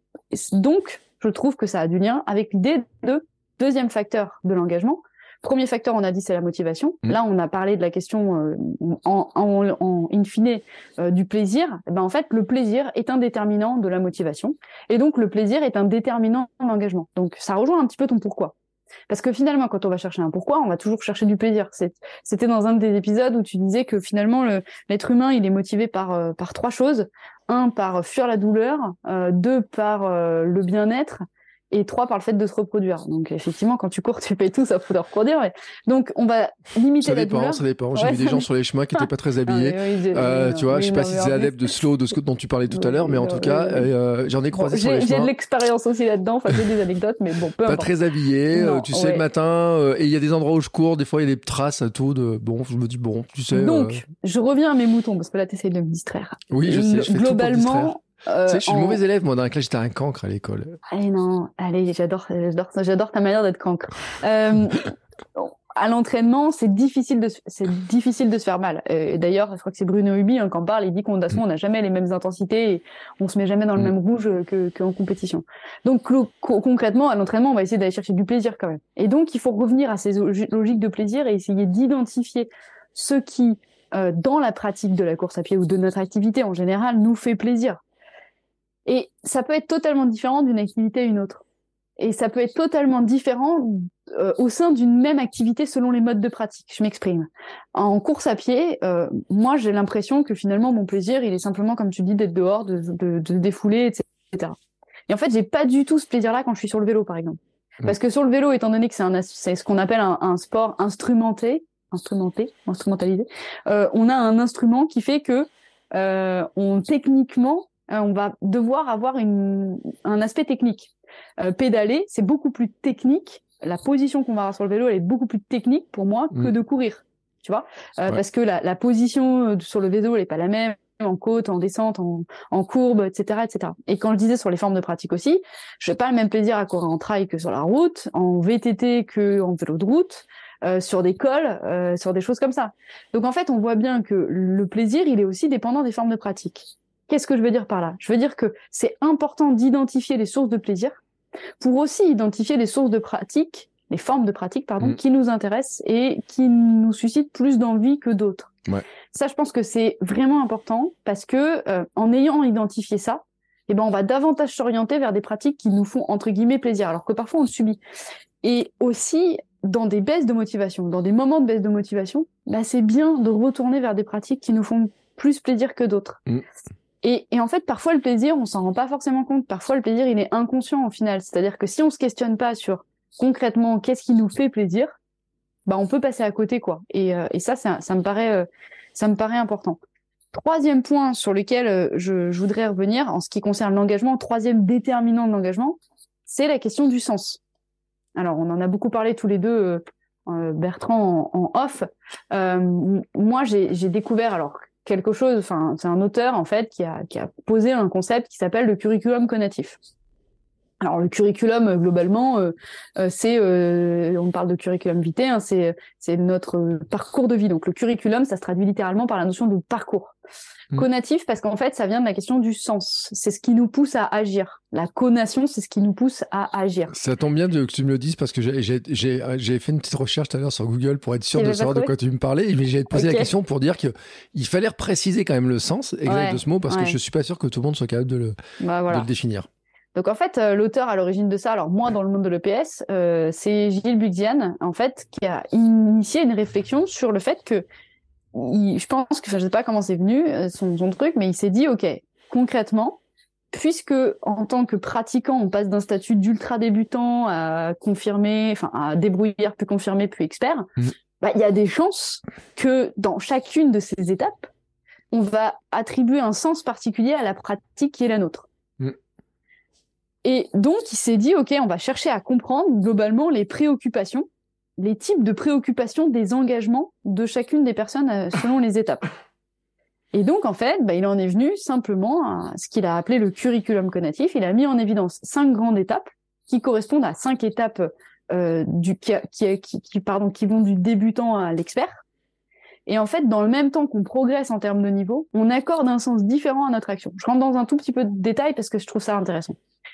Et l'idée, alors, essayez de, de vous replonger euh, tous en écoutant là ce que je vais expliquer dans une activité que vous avez commencé récemment. Moi, j'ai- j'aime bien faire ça quand je le présente à mes étudiants notamment. Un truc qu'on a commencé en tant qu'adulte. Parce que souvent, on a plus de souvenirs euh, que quand on l'a fait en tant qu'enfant, parce que souvent, en tant qu'enfant, on subit, on... il y a ce qu'on appelle l'apprentissage incident quand on est enfant. C'est-à-dire qu'on apprend à notre insu, euh, euh, on apprend plus par essai-erreur, par expérience, etc. Donc, essayez de, de retrouver une activité dans laquelle vous avez été débutant il y a pas très longtemps, mais ça peut être une activité qui est pas forcément une activité physique. Hein. Euh, ça peut être euh, d'avoir appris à, à, faire une recette de cuisine avec un geste particulier, plutôt une activité quand même globalement assez euh, assez manuelle, parce qu'on va voir que globalement il y a, y a la mise en jeu du corps qui est importante, la, la, mise en jeu physique de la personne qui est importante. Mmh. Donc la première étape, en fait, quel que soit, ça marche dans tous les, ça marche dans tous les domaines, hein, malgré tout, ça marche dans tous les domaines. La première étape, elle est ce qu'on appelle émotionnelle. Globalement, imaginez-vous, vous ne savez pas nager, je vous jette dans une piscine. Euh, bah, c'est émotionnel, quoi. C'est-à-dire, il y a de l'eau partout euh, et on le voit chez les, élèves débutants. Hein. Euh, c'est la panique, quoi. C'est donc en fait à ce moment-là, qu'est-ce qui se passe? Globalement, notre système nerveux, enfin, tous nos sens sont saturés parce qu'en fait, on est totalement saturé d'informations. Il y a que des informations nouvelles qu'elle soit physiologique, perceptive, euh, visuelle, auditive, tout, notre système euh, de, prise d'information, il est totalement saturé. On ne sait pas quelle est l'information qu'il faut prélever, euh, comment les discriminer et comment les organiser. Donc, on est totalement dans l'émotion. La seule question qu'on se pose, c'est une question de type qu'est-ce qu'il faut faire là? Qu'est-ce qu'il faut faire entre guillemets pour survivre à cette situation? On est dans une logique vraiment de survie. Donc, qu'est-ce que je peux faire euh, et notamment, on est un peu sur une, une, logique de même pas de savoir comment le faire en fait. On est vraiment dans euh, c'est quoi le c'est quoi le deal là? C'est quoi le euh, c'est quoi l'objectif quoi presque? C'est c'est quoi comment on s'en sort quoi? Tu tu as trouvé un truc toi où tu arrives à faire le parallèle ou tu tu non? Tu, tu, suis, tu suis religieusement ce que je te raconte? Oui, tu sais, je, je suis l'élève qui s'est endormi euh, contre le chauffage au fond de la classe. Ce rêve, c'est pas possible. si, mais j'étais ça, j'étais cet élève-là. Et tu sais, euh, même en première, j'étais l'élève qui jouait au basket pendant que la prof parlait dans la classe. Ce rêve. moi, j'allais jouer au basket. Non, c'est vrai que j'étais un cancre à l'école. Personne ne le croit, mais c'est vrai que j'étais un cancre. Non, mais t'inquiète parce que moi aussi. Donc euh, j'ai fait pire que toi. Donc t'inquiète pas. j'ai joué aux jeux vidéo dans ça la classe et tout. Enfin, je pense qu'on a toujours été le cancre de quelqu'un de toute façon. Ouais, moi j'étais le hein. cancre de toute ma classe. mais moi aussi, t'inquiète pas, on est deux. On est deux. Donc je, je, viens de me réveiller, je suis en train de penser à mon bah truc. Attends, je suis en train de regarder. Je t'ai fait ça et je t'ai réveillé, tu vois. Ouais, donc, ça veut dire que je suis une euh, prof lucide sur la capacité d'attention de mes ouais, élèves. T'as vu que avait élèves au fond là. Il y a du boulot. Bon, donc la première étape, elle est Émotionnel. Émotionnel. deuxième étape. Voilà, je vais me noyer. Ouais, c'est ça. Deuxième étape, elle est fonctionnelle. C'est-à-dire qu'on cherche vraiment là maintenant, une fois que globalement on, a compris un peu le but du jeu, euh, qu'on a compris que de toute façon on n'allait pas couler, euh, on se dit ok, concrètement comment ça fonctionne? Et donc à ce moment-là, l'idée c'est il y a des questions et des hypothèses euh, sur euh, tiens est-ce que si je tentais ça ça marcherait? Est-ce que si je tentais ça ça marcherait? Euh, on est un peu sur ce qu'on appelle une logique hypothético-déductive. C'est-à-dire je fais une hypothèse et j'en déduis si ça peut fonctionner ou pas fonctionner. Ouais, c'était un gros mot là t'es réveillé du coup. Et madame, vous allez un peu vite là. Alors l'idée c'est un peu laisser erreur, c'est un peu de tâtonner, tu vois. Laisser erreur. L'idée c'est on essaye un truc, puis on voit c'est un, mais ça rejoint un peu la théorie euh, behavioriste hein, dont on a déjà parlé. Ok, l'histoire du conditionnement, ça marche, ça marche pas. Mais bon, euh, on est tout seul vis-à-vis du truc et c'est compliqué. On n'a pas de feedback, euh, donc donc c'est compliqué. Une fois qu'on a un tout petit peu commencé à comprendre, on a fait des essais et ça a fonctionné. On s'est dit ah tiens tiens ça ça ça a marché. Donc on passe dans la troisième étape. C'est une étape qui est dite technique. Parce qu'en fait, nous, on a tenté des choses avec nos propres ressources, avec nos propres armes, et on se dit, mais attends, mm. euh, concrètement, là, j'en vois autour de moi où il y a des machins, il y, a des, il, y a des, il y a des pros, comment ils font eux? Et donc là, on est, on se place dans une logique d'efficacité, c'est-à-dire qu'on sait faire. Globalement, on peut s'en sortir avec notre technique, ça peut fonctionner, mais on n'est pas efficace, ou alors on n'est pas efficient. Tu sais, c'est euh, c'est le, le, gars qui essaye de nager euh, et puis en fait, il a pas d'appui et puis. Euh, c'est moi quoi. C'est pas l'efficacité, ça. je bats des gens, mais ça, mes jambes, j'avance pas. Je bats des gens, mais je recule. Et, tu vois, ça c'est un bon exemple parce que moi, j'ai appris la natation très jeune et je pense totalement à mon insu. Et je suis très en difficulté pour expliquer plus la natation aux enfants que, par exemple, d'autres sports dans lesquels je suis passée par toutes ces étapes. Ouais, C'est-à-dire que moi, à l'âge adulte, en STAPS, j'ai eu la chance de vivre, de vivre, plein de sports. Donc, en fait, c'est vrai que c'est plus facile pour moi. J'ai découvert des sports dans lesquels j'avais absolument jamais fait, quoi. Par exemple, du judo, de, du rugby, des trucs comme ça. Et je suis passée par tout. Toi? Ouais, je fais du rugby, mais c'était un, on parle pas. Alain, si tu m'écoutes, tu sauras. En fait, en plus, ce qui était drôle, c'est que j'étais très nulle et j'étais pas grosse, donc c'était compliqué. Et, finalement, ce prof qui devait me détester parce que je faisais tout pour jamais avoir le ballon, est devenu mon directeur de thèse. Donc c'est quand même une belle histoire. Voilà. Bref, euh, je lui partagerai ce clin d'œil, il sera content. Et, et du coup, euh, Donc, moi, je suis passée par ces étapes. Et notamment, en... alors, rugby, je pense que je suis pas allée jusqu'à l'étape Non, mais j'imagine trop l'étape. Attends, attends, ça y est, l'étape L'étape fonction- technique, Non, l'étape, l'étape émotionnelle, je l'ai trop. C'est, imaginons la scène. Oui, Laure, oui. on lui file le ballon et tout d'un coup, il y a, il y a 15 personnes, 15 Ah, joueuses qui lui foncent dessus, qui veulent absolument lui piquer le ballon. Et là, se Ah dit, oui, non, mais- Ouh, comment je le garde, comment je le garde, comment je le garde? Non, et là, effectivement, je comprends que dans l'étape fonctionnelle, le truc c'est, hop, je lâche pour éviter qu'elle me plaque et me, qu'elle me saute dans la boue. c'est la logique de tous les débutants en sport co. Tu sais, on parle en sport co, on je parle de deux ballon, logiques, deux logiques de débutants en sport co. On dit effectivement le, alors surtout en, sport- en rugby, on lâche le ballon parce qu'on a, on, on a trop peur et on s'en dépossède. Ouais. Donc il y a pas que moi, mais il y a aussi la logique de grappe où en fait on vient tous sur le ballon parce qu'on pense que c'est le, le, le truc sur lequel il faut qu'on aille quoi. Mm. C'est plus l'étape fonctionnelle. Mais moi, l'étape technique, tu vois, en rugby, je l'ai même pas vue, quoi. En fait, tellement j'étais effrayée, euh, je ne jouais pas, quoi. Tu vois, c'était compliqué pour moi. Bref. euh, et donc, euh, au-delà de ça, donc dans cette étape fonctionnelle, c'est c'est vraiment l'idée de, de voir et de comparer avec ce que les autres font. Ouais, attends, oh, non, Vas-y. technique, pas fonctionnelle, là. Euh, ouais, excuse-moi, technique. C'est moi, euh, pardon. Eh, madame t'es la un bon vous élève, toi, tu suis. Eh, franchement, bravo, je vais te donner un bon point. Là. Ah, arrête, Donc- arrête. Avec ces vieilles théories de l'ancien temps, euh, Mettons, comportementaliste et compagnie, euh, sur Mettons. donner des bons points aux gamins, euh, motivation extrinsèque et compagnie d'avoir un bon point contre une bonne réponse. Excuse-moi, mais franchement, c'est dépassé ça. hein. Bien, bien. Donc, étape technique. À ce moment-là, on cherche à comparer notre technique avec des techniques plus efficaces, avec des techniques un peu plus expérimentées, etc., etc. Mm. Ok? Et donc, en fait, nous en EPS, on parle de ce qu'on ce qu'on appelle dans notre jargon, prof d'EPS vont comprendre, c'est la question des savoir-faire ou des contenus d'enseignement ou des critères de réalisation. C'est-à-dire que c'est seulement à cette étape que, euh, quand on progresse un peu, on s'interroge sur ce qu'il y a à faire pour bien faire. Ouais. Mais on peut prendre un exemple qui est intéressant avec ton histoire de gravel et de déclip. Euh, tu sais, de, le fait de déclipper, on y revient, tu vois, parce que tu te moques de moi en rugby. Tu parles de mes moi, pédales là ou quoi? Hein?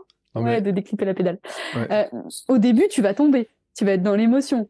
Tu vois, c'est forcé. Il y a forcément un moment où tu vas tomber. Euh, attends, Ensuite- je au début, je vais voir une- un stop et je vais me dire comment je fais pour me défaire de mon vélo? Comment je fais pour me défaire Alors, de mon vélo? non, là, tu seras déjà dans l'étape fonctionnelle. Tu ah ouais, vas je déjà pas dans dire, l'émotionnel, je serais déjà Si. dans le fonctionnel.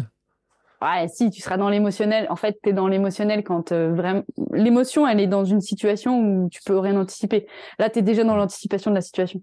Tu arrives au Ouais. stop, tu es en train de dire et tu en train. Bon, globalement, l'étape fonctionnelle, c'est ça, c'est comment je déclipe. Mm. Ensuite, l'étape technique, c'est OK, j'arrive à décliper mais c'est pas possible, il y a un autre moyen de décliper plus efficacement que le mien quoi. Un truc plus facile que il y ça. a un truc mieux que ça, quoi. Et d'ailleurs, oui, t'as as, ceux qui déclipent vers l'intérieur et ceux qui déclipent vers Ouais. l'extérieur. J'ai vu les astuces sur YouTube, j'ai regardé sur YouTube. T'as fait. aussi le petit détail du, de, de la souplesse de la, de la cale. Tu peux Ouais. régler ta cale aussi, Ouais. tu sais. Parce que j'aurais trouvé la bonne clé à laine, tout ira mieux. Mais euh, ça, c'est important. C'est un- Ouais. Ça, c'est un conseil important. Euh, et après, tu as l'étape contextuelle. C'est-à-dire qu'en fait, globalement, tu sais faire, mais dans des conditions stabilisées. Mm. Et à partir du moment où les conditions, elles évoluent, les circonstances sont toujours importantes de toute façon. Donc, globalement, l'idée, c'est euh, contextuel. Euh, c'est vraiment comment je peux être plus efficient, plus efficace et comment je peux m'adapter un petit peu plus à chacune de, de ces situations. Et donc, l'idée, ça va être vraiment de réinterroger ma technique à un instant donné par rapport à la technique d'un autre ou dans un autre contexte. Et enfin, il y a la cinquième étape. Alors là, clairement, je l'ai pas vu dans beaucoup de sports. C'est l'étape de l'expertise. Mm. Euh, c'est comment faire alors que finalement euh, tout fonctionne, mais que quel est le petit détail en fait? Quelle peut être l'innovation et quelle peut être la manière avec laquelle je, je peux encore plus être performant et innovant? Mm. Donc c'est vraiment euh, ben là c'est le geste sportif, l'exploit sportif, le, le, le voilà c'est c'est on est à la recherche de la de la performance euh, et, euh, et du meilleur truc. Et donc ça, ce sens là qu'on accorde à notre action, eh ben en fait il est important dans l'engagement parce que si on arrive à simplement se dire ok on a vachement rigolé sur le curriculum connatif mais euh, si on sérieux est capable c'est des vraies recherches. Non mais dis-le, Ouais, disons-le, c'est- c'est des vraies recherches. c'est Et, vraiment et- sérieux et tout le monde s'est reconnu dans les différentes étapes, etc. de quoi. tout, mais de vraiment, toutes quoi, tes, dans de toutes toutes les tes étapes. hein. expériences de vie, de Mm. toutes tes expériences de vie, même les nouvelles, euh, des expériences très récentes, très nouvelles, euh, dans lesquelles tu, enfin, tu vois, on y est. Oui, mais même, même dans la pâtisserie, je veux dire, euh, il faut te dire, il y a tout un tas de gens, tu dis, tu dois faire un gâteau d'anniversaire pour ma fille. À ah, et comment je vais faire? Et puis petit à petit, on va chercher tout. Je pourrais passer par toutes les étapes pour arriver à faire mon gâteau d'anniversaire. Non, mais c'est vrai. épisode, cet épisode est mythique. Ouais. J'en ai plein des exemples à la con d'apprentissage, tu vois, c'est comme. Bah, vas-y. Bah, par exemple, euh, il y a pas longtemps, j'ai décidé que j'allais apprendre l'harmonica. Et euh, bah, ça paraît pas, mais sortir une note avec un harmonica. Et tu sais pourquoi? Et je vais te dire un truc parce que ça, c'est lié au sens. c'est en fait, j'ai dit, je voudrais apprendre la musique parce que je sais pas jouer de la musique et je voudrais apprendre la musique. Et au début, on m'a dit, mais ah, euh, qu'est-ce que je peux jouer? Et quelqu'un m'a dit une bonne idée, m'a dit, tu sais l'harmonica par rapport à ta au fait que tu cours, tu pourrais le mettre dans ta poche et quand tu es sur ta petite montagne, tu pourrais jouer. Non, non, des bonnes idées, tes potes. Et moi, je suis, tu sais, dans l'idée, tu sais, de me dire, tu sais, la musique de euh, Lonesome Cowboy qui joue là-haut, Far West, sur le haut de sa montagne, et eh ben, je me voyais super bien. Et non, mais dans le sens que j'ai encore de trucs, ma liberté, c'est-à-dire, je prends le petit harmonica dans la poche, je pars courir là, hop, et le matin, là-haut, sur ma petite montagne, je joue un petit morceau comme ça, et j'ai le plaisir là-dedans. Et ben franchement, c'est ce qui m'a permis de démarrer. Le seul problème, c'est que quand tu me mets dans l'étape, euh, tu me donnes l'harmonica dans les mains, etc. Je dis mais comment je sors un son potable avec ce truc-là? Et tu sais ce que ça fait? Parce que l'émotion, elle est un truc.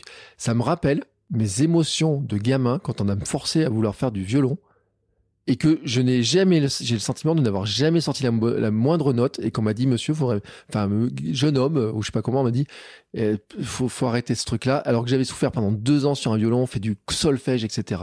Et tu sais, j'ai revécu cette émotion-là, et sinon, faut trouver aller plus loin, faire truc, etc. Tu vois, mais vraiment, tu vois, c'est, euh, je pense que tout le monde a des expériences de toutes ces étapes-là. Bien sûr, mais c'est génial. Ce truc est, ce truc est vraiment réel. Euh, nous, on le voit en EPS. Alors, dis-nous parce que là, je rebascule dans ma casquette prof d'EPS, qui était mon premier métier. On hmm. le voit avec nos élèves euh, au quotidien. C'est-à-dire que euh, cette étape émotionnelle dont on rigole, de, de l'élève qui balance le ballon et c'est très bien, c'est tombé sur moi, il n'y a pas de problème. Euh, c'est exactement ça. C'est-à-dire cette étape, même en danse, quand on demande aux élèves pour la première fois de danser devant les autres. C'est la, c'est la panique totale. Mmh. Enfin, donc dans toutes les situations et, et, quelle que soit la situation de vie, on en a rigolé, mais c'est la vérité. Dans toutes les situations de la vie, on passe par cette étape émotionnelle, mmh. euh, puis fonctionnelle, etc. Et, et, et, franchement, moi je trouve que ce curriculum est intéressant. Pourquoi on en parle? On en parle parce que c'est un des déterminants de l'engagement et que on est l'objectif aussi quand même de notre épisode, c'était aussi de montrer que pour être compétent, il faut déjà s'engager. Et pour s'engager, il y a des conditions. Donc je les rappelle, hein, les conditions de l'engagement, c'est d'identifier le sens. Quel est le sens que j'accorde à mon action? Il y a un auteur que j'aime bien de Velay qui dit que le sens, c'est la combinaison du désir et de l'intérêt. Bah c'est un peu ça. C'est, ouais, j'aime bien. C'est-à-dire que l'idée, c'est quand même de, de, de venir voir qu'est-ce qui me procure du désir ou du plaisir, mm. ou du déplaisir hein, d'ailleurs, et qu'est-ce qui me procure de l'intérêt? Quel est mon intérêt euh, à court, moyen, long terme à pratiquer? Et, et, et donc ça, c'est intéressant. Ensuite, il y a la question de la motivation, on en a parlé, donc du plaisir, je l'ai mis avec le, plus de, avec le désir. Il y a la question des croyances. Qu'est-ce que je crois? Et là, il y a des croyances sur soi et des croyances sur ce que je fais. Mm. Qu'est-ce que je donc il y a la question du sentiment de compétence dont on a déjà parlé donc je vais pas en reparler c'est la manière avec laquelle je me perçois comme étant compétent et puis il y a la manière avec ce que je crois non pas de ce que je peux faire ça c'est un peu le sentiment de compétence mais ce que je crois de ce qu'est cette activité comment je me mm. la représente il y a des gens euh, qui, qui, qui, me disent mais un marathon c'est pas possible parce que d'emblée ils se représentent ça comme un comme quelque chose euh, comme l'Everest alors que et il y a des gens pour qui l'Everest, c'est rien d'ailleurs. Euh, donc, en fait, c'est la, la, la, croyance que l'on se fait et de nous euh, et de ce que l'on vise. Et, notamment, la croyance, c'est aussi l'écart entre ce qu'on pense pouvoir faire et ce qu'on fait réellement. quoi. Mmh. Donc, euh, donc voilà. Et donc, l'ensemble de, de, ces conditions permettent à un, permettent à un individu de s'engager à court, moyen et long terme. Pourquoi? Parce que l'engagement, c'est la base de l'apprentissage. Parce que pour euh, apprendre, on en a déjà parlé, il y a une des conditions fondamentales de l'apprentissage, c'est la répétition. Mm.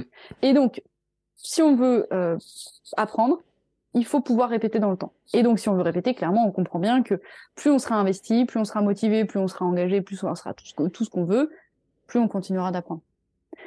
Qu'est-ce que je veux dire par là? Je veux dire que la deuxième condition aussi de l'apprentissage, et on va retomber sur nos pieds, tu vas voir, euh, c'est la question de l'individualisation de ce que j'appelle le décalage entre les ressources de l'individu et les contraintes qui pèsent sur lui. C'est ce qu'on appelle, nous, dans le monde du sport, le décalage optimal.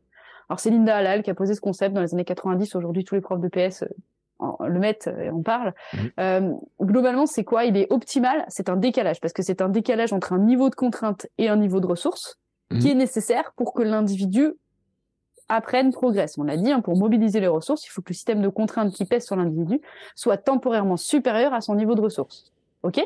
Pourquoi on nous dit qu'il est, il est optimal et qu'il se doit d'être optimal? Bah en fait, il se doit d'être optimal pour deux raisons. S'il est trop important, on en a déjà parlé, on va, on va aller sur du surentraînement. Parce qu'on va induire une charge, une contrainte qui va être bien trop importante pour ce que l'individu peut absorber à un moment donné. ça rejoint la question qu'on expliquait tout à l'heure sur la reprise. Si je reprends trop fort, ben il y, a, y a un risque de euh, de me blesser, de pas encaisser la charge. Mm. Mais il est optimal aussi parce que il faut quand même que cet écart il soit quand même il y a un niveau bas aussi. Donc, euh, les, il est optimal dans une histoire de mesure, grande mesure, petite mesure. Si mon, mon niveau de sollicitation il n'est pas assez important, bah, il y a un risque d'ennui, de désengagement et de désintérêt. Mmh. Si je me mets un challenge qui est pas suffisamment challengeant, il y a de grandes chances que je me désengage. Ouais. Tu vois, c'est un peu comme si peut-être, je pense, euh, quand tu cours tous les jours, toi, tu as ton défi de te dire un jour de plus dans mon défi. Et je suis sûre que ça, ça joue dans euh, le, la stimulation, tu vois, le, le, la base de ton décalage optimal. Alors Mmh. que, tu vois, moi, je cours tous les jours parce que en ce moment, c'est ce qui se passe, mais je m'essaie pas donner ce défi et c'est trop bête. Et je te l'ai dit d'ailleurs le jour où j'ai rompu le, tu sais, je t'ai dit, bah, je me suis fait une entorse et je t'ai dit, euh, j'ai pas pu courir et tout, j'avais trop mal. euh, et je t'ai dit, moi, peut-être un truc qui m'a pas tenu, peut-être que même avec l'entorse, j'aurais pu faire un kilomètre si j'avais eu ton défi et que je m'étais matérialisé le défi, tu vois, pour rien que pour pas briser le défi. Donc finalement, qu'est-ce que je veux dire par là? Je veux dire deux choses. Je veux dire que un, ton défi te permet d'avoir une contrainte, au moins psychologique minimum, Mhm. mais aussi ton défi il te constitue a priori une grande motivation extrinsèque. Mhm. Et donc, on voit bien que la combinaison de ces deux facteurs te permet de rester engagé et, et donc de, de rester dans ce processus. C'est assez intéressant, de- je trouve, de l'analyser comme ça aussi. Et c'est vrai qu'en plus, c'est une sorte de défi. euh, j'ai testé par le passé des défis qui se sont arrêtés et c'est extrêmement compliqué de reprendre après. Euh, par exemple, à une Bah époque, oui, j'avais un défi de faire des pompes. dur. Je faisais Mais des oui, pompes tous les jours dur. et au bout de, je sais pas, au bout d'un an et quelques, mon défi s'arrêtait par euh, par force des choses. Et ben, j'ai jamais repris mon défi de faire des pompes tous les jours. Mm. jamais. Enfin, franchement, euh, à chaque fois que je reprenais, je me disais, ouais, enfin, ça sert à rien et tout. Ça n'a plus de sens. Ça n'avait plus de sens. Ça a perdu le Mm. sens. Ouais, Mm, mm. non, c'est vrai. Ouais, je pense, ouais. Et c'est vrai que je pense, je pense souvent à toi, au fait que tu cours tous les jours et que tu matérialises ça, parce que il y aura forcément, je te le souhaite pas, mais à un moment donné, un jour où ça va. Qu'est-ce que j'ai dit? Non, mais tu vois, le truc. je la que- capuche, je me mets en, en mode. euh, Non, mais il peut t'arriver n'importe quoi, je te le souhaite mais pas. bien sûr, France, mais tu sais, et attends, mais moi-même, je l'envisage, on m'a posé la question- question. Ah, Hein, je me, alors, je me chope le Covid. Qu'est-ce qui se passe? Euh, Je me blesse. Qu'est-ce qui se passe? Euh, tu Tu reprends vois, ou pas derrière? Hein? Tu, reprends, tu reprends ou pas? Bah, en fait, je ne peux pas te dire parce que je n'ai pas de plan. je n'ai pas ce plan-là euh, pour l'instant, et, euh, et je me dis. euh, Enfin, franchement, euh, le but, c'est surtout de pas y arrêter. Bon, voilà le truc. Mais euh, est-ce que je reprends derrière ou pas?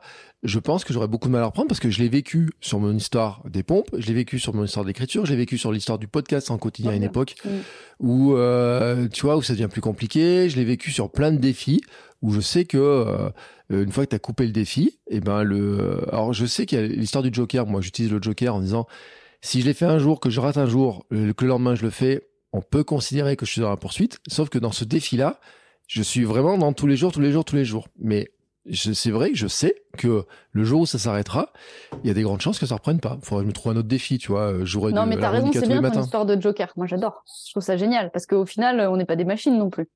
Bah non. Franchement, on est déjà, plus évolué un- qu'une machine. C'est impressionnant déjà ce que tu fais. On est mais... beaucoup plus évolué qu'une machine. Mais tu sais, regarde, toi, tu vois mon affiche derrière. Tu sais, mon petite affiche Ouais, avec les smileys. ouais. Et elle faisait partie des trucs. C'est-à-dire que, alors, pour ceux qui savent pas, c'est que j'ai une affiche derrière moi.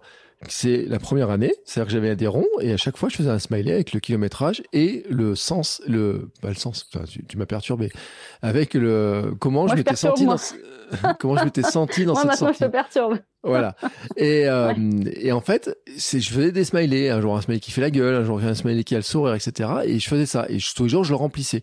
Et peut-être que pour certains, d'ailleurs, le fait de cocher la case, parce que je vois sur Mais ceux qui sont sur les sûr. challenges, Là, c'est les etc., bullets, du mois euh, de c'est janvier, les, les journal bullets, là, comme ils appellent ça maintenant. le bullet journal. Ouais. Oh. Mais, tu sais, moi, je suis un adepte du bullet journal. Je m'organise que par du bullet journal. Ah, Euh, j'ai Ah, mon c'est sommeil comme ça qui est, qui est mis dedans. J'ai mes applications pour surveiller mon alimentation, pour surveiller ma, mon hydratation, tu sais, mes dans trucs le comme ça. Biohacking. Je- mais bien sûr, mais je suis dans le biohacking avant même que le biohacking ait été inventé. Enfin, a été, euh, euh, a été fait parce que j'ai un vieux livre sur le- la quantification, ce qu'on appelait le quantifié de self à une époque, qui était justement sur une technique de biohacking, de surveillance de ce qu'on faisait, parce que ça m'a toujours intéressé. Moi, ça fait des années que j'avais un bracelet Fitbit pour surveiller mon sommeil, mes pas, etc. C'est ce qui m'a aidé à perdre du poids d'ailleurs, hein, cette histoire des 10 000 pas. On pourrait en revenir dessus, mais ces, ces mesures-là, euh, pour moi, m'ont beaucoup aidé. Donc voilà. Donc ça, c'était la parenthèse. Euh, Le jour où ça s'arrête, ça s'arrête. et je me trouverai autre chose, tu sais, euh, jouer un peu d'harmonica tous les matins. C'est triste, là, on finit l'épisode sur une petite note triste. Alors, Mais t'as fini, pas fini. Je crois que t'avais plein d'autres trucs. Non, j'ai pas fini, j'ai pas fini. Euh, en fait, euh, là, on a parlé des conditions de l'apprentissage. Ouais. Et donc, on a dit que finalement, on avait deux paramètres. On avait le paramètre, et tu vas voir comment je vais retomber sur les pieds de la question. On avait le paramètre euh, répétition et on avait le paramètre contrainte, décalage optimal. Et en fait, Mm. si on combine les deux, et ben en fait, c'est la progressivité. Pourquoi? Parce que, eh ouais, t'as vu? Ah, c'est ah, c'est beau. Oh, tu Eh, sais, T'as d'un coup, t'as pas pensé au début. Ah, elle est trop forte et tout. Non, non, c'était. Allez, arrête, arrête, tu vas me mettre au rouge. Euh, pourquoi? Parce Personne fait, te voit. ouais, parce que la contrainte, ouais, c'est vrai, c'est bien d'être rouge quand tu fais un podcast. Euh, la contrainte, puisque notre niveau de ressources, alors c'est dommage parce qu'on voit pas pour le coup, mais globalement, je fais un schéma avec Bon, mes mains. imaginez que Laure est en train de bouger un bras vers le haut, un bras vers le bas. Quand la contrainte, en fait, quand notre niveau de ressources va augmenter, Ouais. il va falloir nécessairement remettre de la contrainte, donc réaugmenter le décalage et recréer un Mm. nouveau décalage optimal. Et Voilà. donc on voit bien quand bah, on va être sur une sorte de pyramide qui va monter, et donc on va bien être sur une logique de progressivité.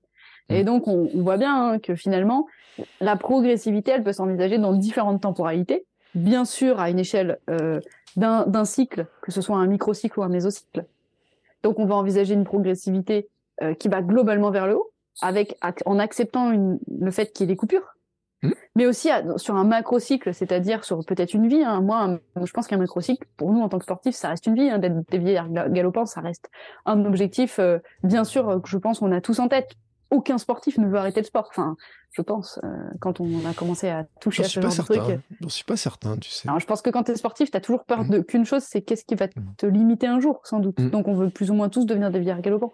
Et donc, je pense qu'en fait, il faut envisager euh, globalement le, le- la progressivité aussi sur une vie. Mais qui dit progressivité, et ça, c'est important à avoir en tête, c'est pas forcément une ligne, euh, c'est pas linéaire. Euh, tout comme une Mhm. perte de poids, elle est pas linéaire dans l'autre sens, mais c'est vraiment cette idée de je vais monter, je vais redescendre, je vais monter, je vais redescendre, mais pour que au global, euh, la pente soit ascendante. À partir du moment où euh, le degré de la pente il est supérieur à zéro, bah, on est dans une progression. Et même s'il y a des, des, des, des petites montagnes russes entre les deux, c'est pas un problème. Je suis entièrement d'accord. Voilà. C'est aussi donc- ce que je dis dans plein de choses, en fait, dans le et donc, podcast pour, et tout. pour bou- pour boucler la boucle, euh, pour boucler la boucle de l'épisode, euh, le, le, le truc, c'est que, hein, T'en peux plus. plus. Ah non, je, à chaque fois, d'habitude, les gens ne savent pas, mais quand je finis, je suis souvent fatiguée. Euh, c'est de l'énergie, mine de rien. Euh, Pour boucler cette boucle, en fait, quelle est la différence entre l'apprentissage et la compétence? Ben, l'apprentissage, c'est on est dans une situation qui est simple, ce qu'on appelle une tâche. Mhm. C'est-à-dire qu'en fait, je sais faire ça. Et donc, je reviens aussi à l'origine du début de l'épisode où j'ai expliqué que la compétence, c'était tout sauf ça. C'était tout sauf faire un truc. C'était non seulement la capacité de choisir parmi ces ressources lesquelles je vais utiliser, mais surtout d'avoir la, la lucidité et la réflexivité de dire je sais pourquoi j'ai choisi. J'ai pas choisi celle-là pour telle raison. Et je la choisis parce qu'elle est adaptée à telle contrainte ou telle ressource de la situation. Hmm. Tu vois? Et donc, moi, je trouve ça intéressant d'avoir ces trois étapes en tête et de se dire que finalement, on- pour pouvoir être compétent dans une situation, il faut accepter l'idée déjà, un, de s'engager, de persévérer dans cet engagement, donc d'aller identifier les conditions sous-jacentes de cet engagement, le sens, la motivation, les représentations, les croyances, voilà, de travailler là-dessus en fait, de se construire un schéma personnel là-dessus. Deuxième chose, d'accepter la contrainte, d'accepter de répéter, d'accepter d'apprendre, parce qu'apprendre c'est ça, apprendre c'est tout sauf marrant, parce que euh, si c'était marrant, on resterait dans nos zones de confort. Donc la contrainte, elle serait identique à nos ressources. Mais l'objectif quand même dans notre vie, et notre vie est aujourd'hui complexe, et en fait, la compétence est révélatrice d'une situation complexe. La compétence est le moyen de s'adapter à des situations complexes, en fait. Parce que une situation complexe, la différence entre une situation simple et une situation complexe, c'est que la situation complexe a une infinité de solutions. C'est-à-dire que dans une situation simple, il n'y a qu'une unique solution pour réussir. C'est l'histoire des connaissances. Mm. Euh, c'est l'histoire de euh, je suis en badminton et globalement je dois faire 10 matchs dans telle zone. Euh, ben, si je les fais pas, je les fais pas. quoi. S'il y a une solution, c'est oui ou c'est non, c'est binaire en fait. À partir du moment où la réponse elle est binaire, c'est une situation simple. Lorsque la réponse est plurielle, qualitative, etc., c'est une situation complexe dans laquelle il y a une infinité de solutions. Et c'est parce que l'individu va être capable d'aller faire ce compromis entre son niveau de ressources et le, le dilemme ressources contraintes de la situation qu'il sera réellement compétent. Et il sera réellement compétent presque à la condition qu'il le reproduise, parce que s'il le reproduit, c'est qu'il a été capable de choisir le bon comportement. C'est pas qu'il Mhm. reproduise le même comportement, mais qu'il reproduise le même niveau de réussite ou de performance. Tu vois ce que je veux dire? J'ai compris. Donc j'ai pas mal résumé là, au final. Ouais, t'as pas mal résumé. J'avais juste une question à te poser, mais c'est, euh, tu sais, le fameux geste parfait que certains aiment faire, tu sais, au, euh, tu vois de quoi je parle ou pas? Tu sais, euh, le, au tennis, tu sais, ton- tu t'imagines ton coup parfait, tu sais, tu te dis, euh, je vais faire un coup magnifique, parfait, avec le geste parfait, Mhm. etc. Mhm. Mais qu'on peut avoir aussi en course, tu sais, tu te dis, ouais, j'ai une foulée, je me pose mon pied comme il faut, etc. Et euh, tu sais que souvent, on a l'impression de travailler ce truc-là. Tu sais, on pourrait dire, ça pourrait être euh, finalement le, le- le truc de l'apprentissage. J'adore. Je sais et que du vas sens. me dire, mais j'adore. Vas-y. Tu vois, de dire, finalement, j'ai Ouais. un apprentissage et mon sens, c'est d'arriver à ce geste parfait, etc. Alors, Et puis, tu te... Attends, attends. je- attends, il y a une réponse à donner là. Oui, Vas-y, mais je voudrais... Ouais, vas-y. Ouais, vas-y. vas-y, donne... Non, mais... Non, vas-y, vas-y, vas-y. Et parce que, en fait, je pense que ce geste, en fait, peut-être potentiellement il existe, mais que c'est pas forcément toujours le bon, et que celui qui est extrêmement compétent, c'est que parfois il faut qu'il il a pas besoin de sortir ce geste, qu'il peut avoir un geste totalement dégradé qui va être super efficace, et que en fait, sa vraie compétence, c'est de se dire qu'il a beau avoir travaillé ce geste parfait des milliers et des milliers de fois, un jour peut-être qu'il le sortira pour je sais pas quoi. On peut pas en tennis pour gagner Roland Garros, mais peut-être que euh, même un coureur, hein, on pourrait dire en course à pied, euh, peut-être que euh, pour l'UTMB, C'est pas très hein, technique la course à pied. C'est plus compliqué, c'est pas très technique la course ouais, c'est pas très technique. tactique, tactique. mais à la limite, ou tactique, Mais- ou changer la foulée, tu sais, ou dire bah, j'ai une foulée totalement Mais dégradée, mais qui parce est que la totalement tactique pourrie. fait partie des ressources Ouais, de la ouais. compétence. Tu vois, mais ou dire à la limite, j'ai pas une super foulée pour terminer ma course, mais en tout cas, j'ai quand Ouais, même une foulée pas qui la, me permet de la gagner. c'est pas un bon exemple. Prends le tennis, c'est cool. Mais ta question, en fait, je la reformule. Tu me dis si je me trompe. C'est dans quelle mesure les techniques corporelles permettent d'être compétent. C'est un peu ça.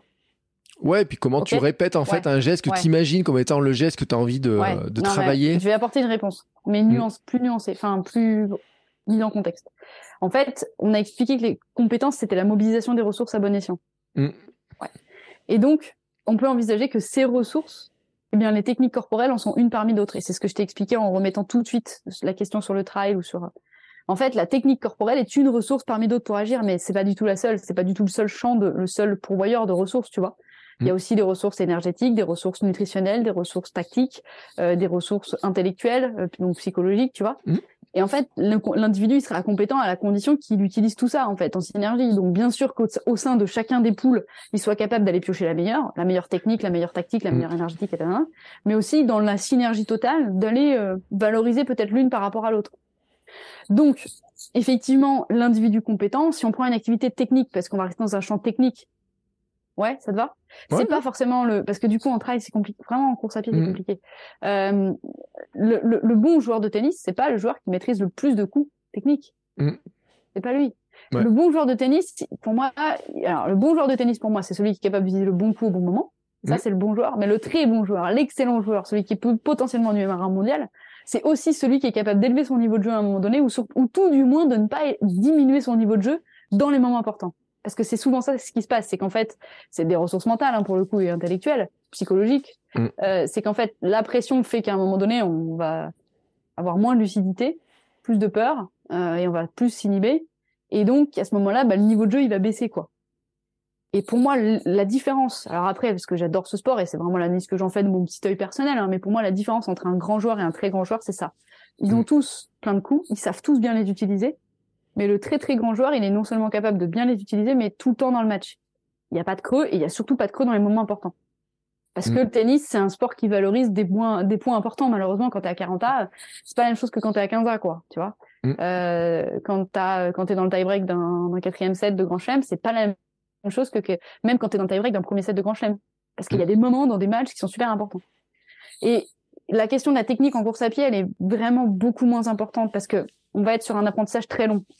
Ouais. Et on va être sur aussi le fait que la technique, euh, alors je parle en fond, en demi-fond. Hein. Attention, euh, en sprint c'est pas pareil. Hein. En sprint, c'est pas pareil, oui. La technique est un élément peu déterminant dans la performance globale, c'est-à-dire dans le prorata de la performance, qu'est-ce qui va le plus impacter? Nous, en fond, en demi-fond, c'est le physiologique, c'est l'alimentation, euh, mais c'est aussi les. Moi, je suis convaincue que le mental, il a une place bien plus importante presque dans notre performance globale que n'est la technique de course. hein. Mm. Euh, c'est parce que ac- intellectuellement, tu vas accepter la souffrance euh, que tu performes sur du marathon ou sur du semi.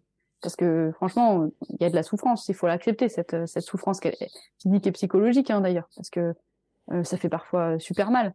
Et, et du coup, c'est aussi ça, je pense. Et donc, je pense mm. que la, la question de la technique que moi, je vois vraiment ça comme ça. Les techniques corporelles ne constituent qu'une ressource parmi d'autres pour agir à un moment donné dans une situation. C'est vraiment mais la conclusion que je donnerais. Ouais, mais c'est intéressant, tu vois, c'est une discussion en vrai, bon, ok. Euh, parce que tu vois, j'avais regardé un tout petit peu l'UTMB l'an dernier, mais alors vraiment, moi, je trouve ça inintéressant de regarder l'UTMB à la télé. Je le dis, hein, puis ça m'a pas fait changer de regarder. Euh, franchement, euh, tu vois, les mecs qui courent à 8 à l'heure, dans les 10 à l'heure, oui, non, mais, hein.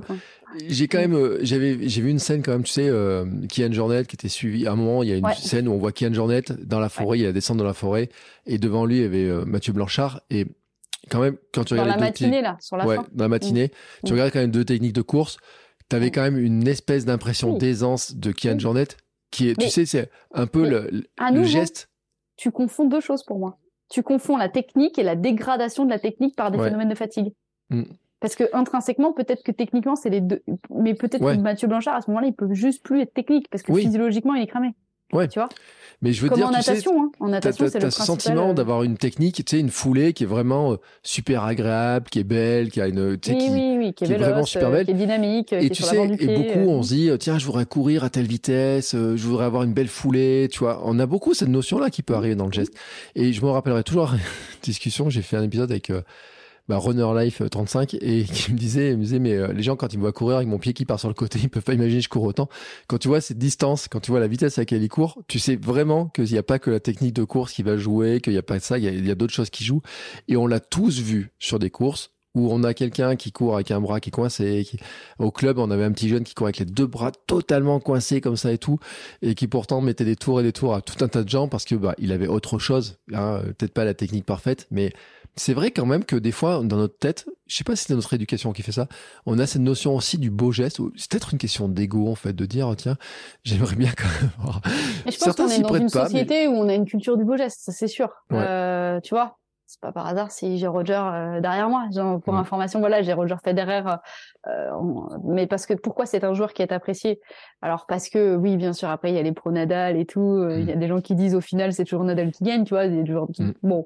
Euh, Roger, c'est la, pour le coup, c'est la technique absolue. C'est la. la beauté parfaite du geste. Alors que Nadal, il y a d'autres valeurs, hein, et c'est un joueur que j'adore aussi, hein, mais il y a d'autres valeurs. Il y a la combativité, euh, il y a d'autres choses. Euh, mais c'est vrai que s'il y a quelqu'un qui incarne, pour moi, aujourd'hui, la technique pure et parfaite dans le monde du sport, euh, c'était c'était lui. Alors, y a, on peut pas comparer des sports qui sont pas comparables. On peut pas comparer, par exemple, rien que le tennis et l'athlé, mais mm. à ma gauche, à ma droite, on enlève Nelly. Pour le coup, pour le coup, qui est aussi très technique par rapport à son gabarit, parce qu'il a un gabarit ultra atypique par rapport à un, un sauteur en, en, en hauteur, euh, à la perche. Mm. Là, il est temps qu'on arrête. non, mais attends, on va conclure. Et je vais dire un truc parce que j'ai vu un exemple quand même cette, cette, euh, cette semaine sur Instagram, un, un, gars que j'avais jamais vu moi. Je suis pas trop, enfin, j'aime beaucoup le basket, mais je suis pas à l'NBA. Et il y a un joueur de ne sais plus quelle équipe qui, qui fait ses lancers francs à une main. Et qui, esthétiquement, c'est pas le geste dont on a l'habitude. Juste comme ça, là. Il prend le ballon par Juste une seule main. Et l'autre main, il la met sur le côté. Et ben, l'explication du geste, c'est qu'en fait, sa deuxième main, c'était sa main gauche, venait perturber le geste et en fait lui amener en fait des perturbations techniques qui faisaient que le ballon en fait il avait un taux de réussite de 49%. Depuis le jour où il lance son ballon où il fait plus son lancer à une main, mais là, tu il est passé sur un autre truc Bertrand, 80%. La place de la technique par rapport à la technique. Euh, mais il y a plein de gens qui vont trouver que c'est moche, que c'est pas un bon geste, que le geste est super bizarre, que c'est bizarre hein, ce mec là qui fait ça, que les autres ils sont tous comme ça. Mais en fait, et ben dans sa compétence, tu vois, il a compris un truc, c'est qu'il fallait qu'il travaille le geste dans l'efficacité et que c'était ce geste-là qui était efficace. Et je trouve que c'est un super bon exemple, tu vois, qui monte dans d'autres sports un petit peu. Mais finalement de dire, et ben entre le mec qui, euh, qui a un beau, qui a en apparence le tir classique et qui semble beau et qui réussit à 49 et le mec qui, a, qui semble tirer comme un canard et qui balance à 80%, l'entraîneur, les supporters, le joueur, il va choisir le mec à 80%. On est sur Pourtant, tu vois. Et pourtant, on est, on est sur le beau geste. Bon, allez, ceci était une parenthèse. Ça fait 1h26 quand même qu'on qu'on papote. On est bavard. On est bavard. On est bavard. La minute pierre devient de plus en plus longue. On va appeler ça le, le, En fait, on est dans les temps de préparation pour ceux qui préparent le marathon, tu vois. Donc, euh... voilà. Eh. T'as rien d'autre à dire? Je t'ai coupé la chic. Non, mais moi, je dis plus rien. Moi, je... Allez, va manger un bout de chocolat pour te pour digérer cet épisode.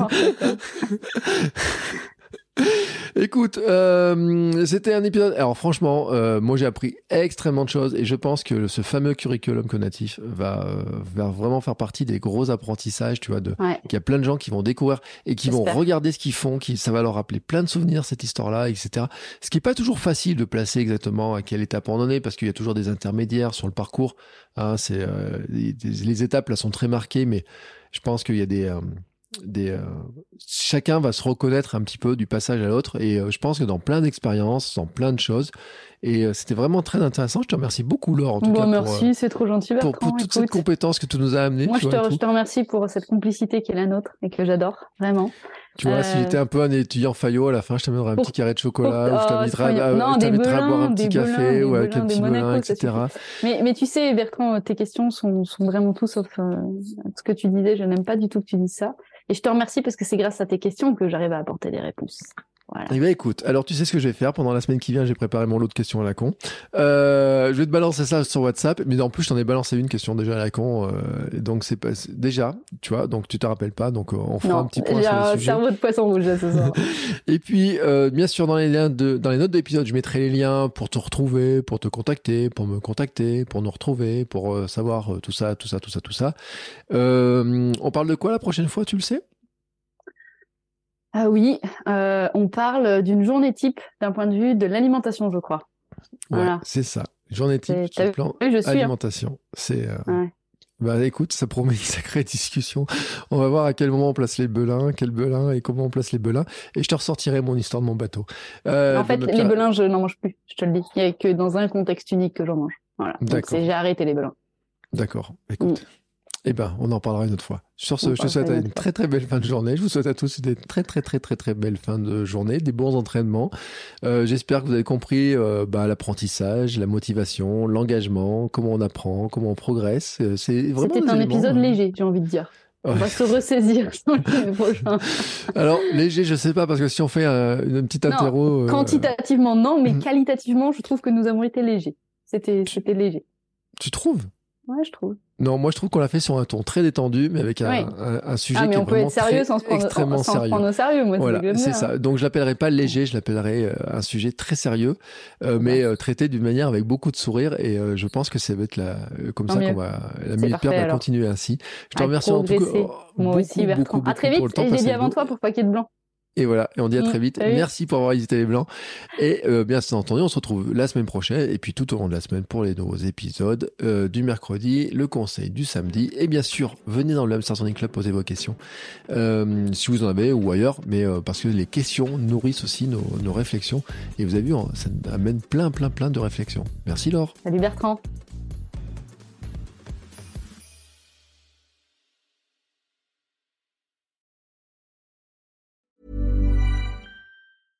Flexibility is great. That's why there's yoga. Flexibility for your insurance coverage is great too. That's why there's United Healthcare Insurance Plans.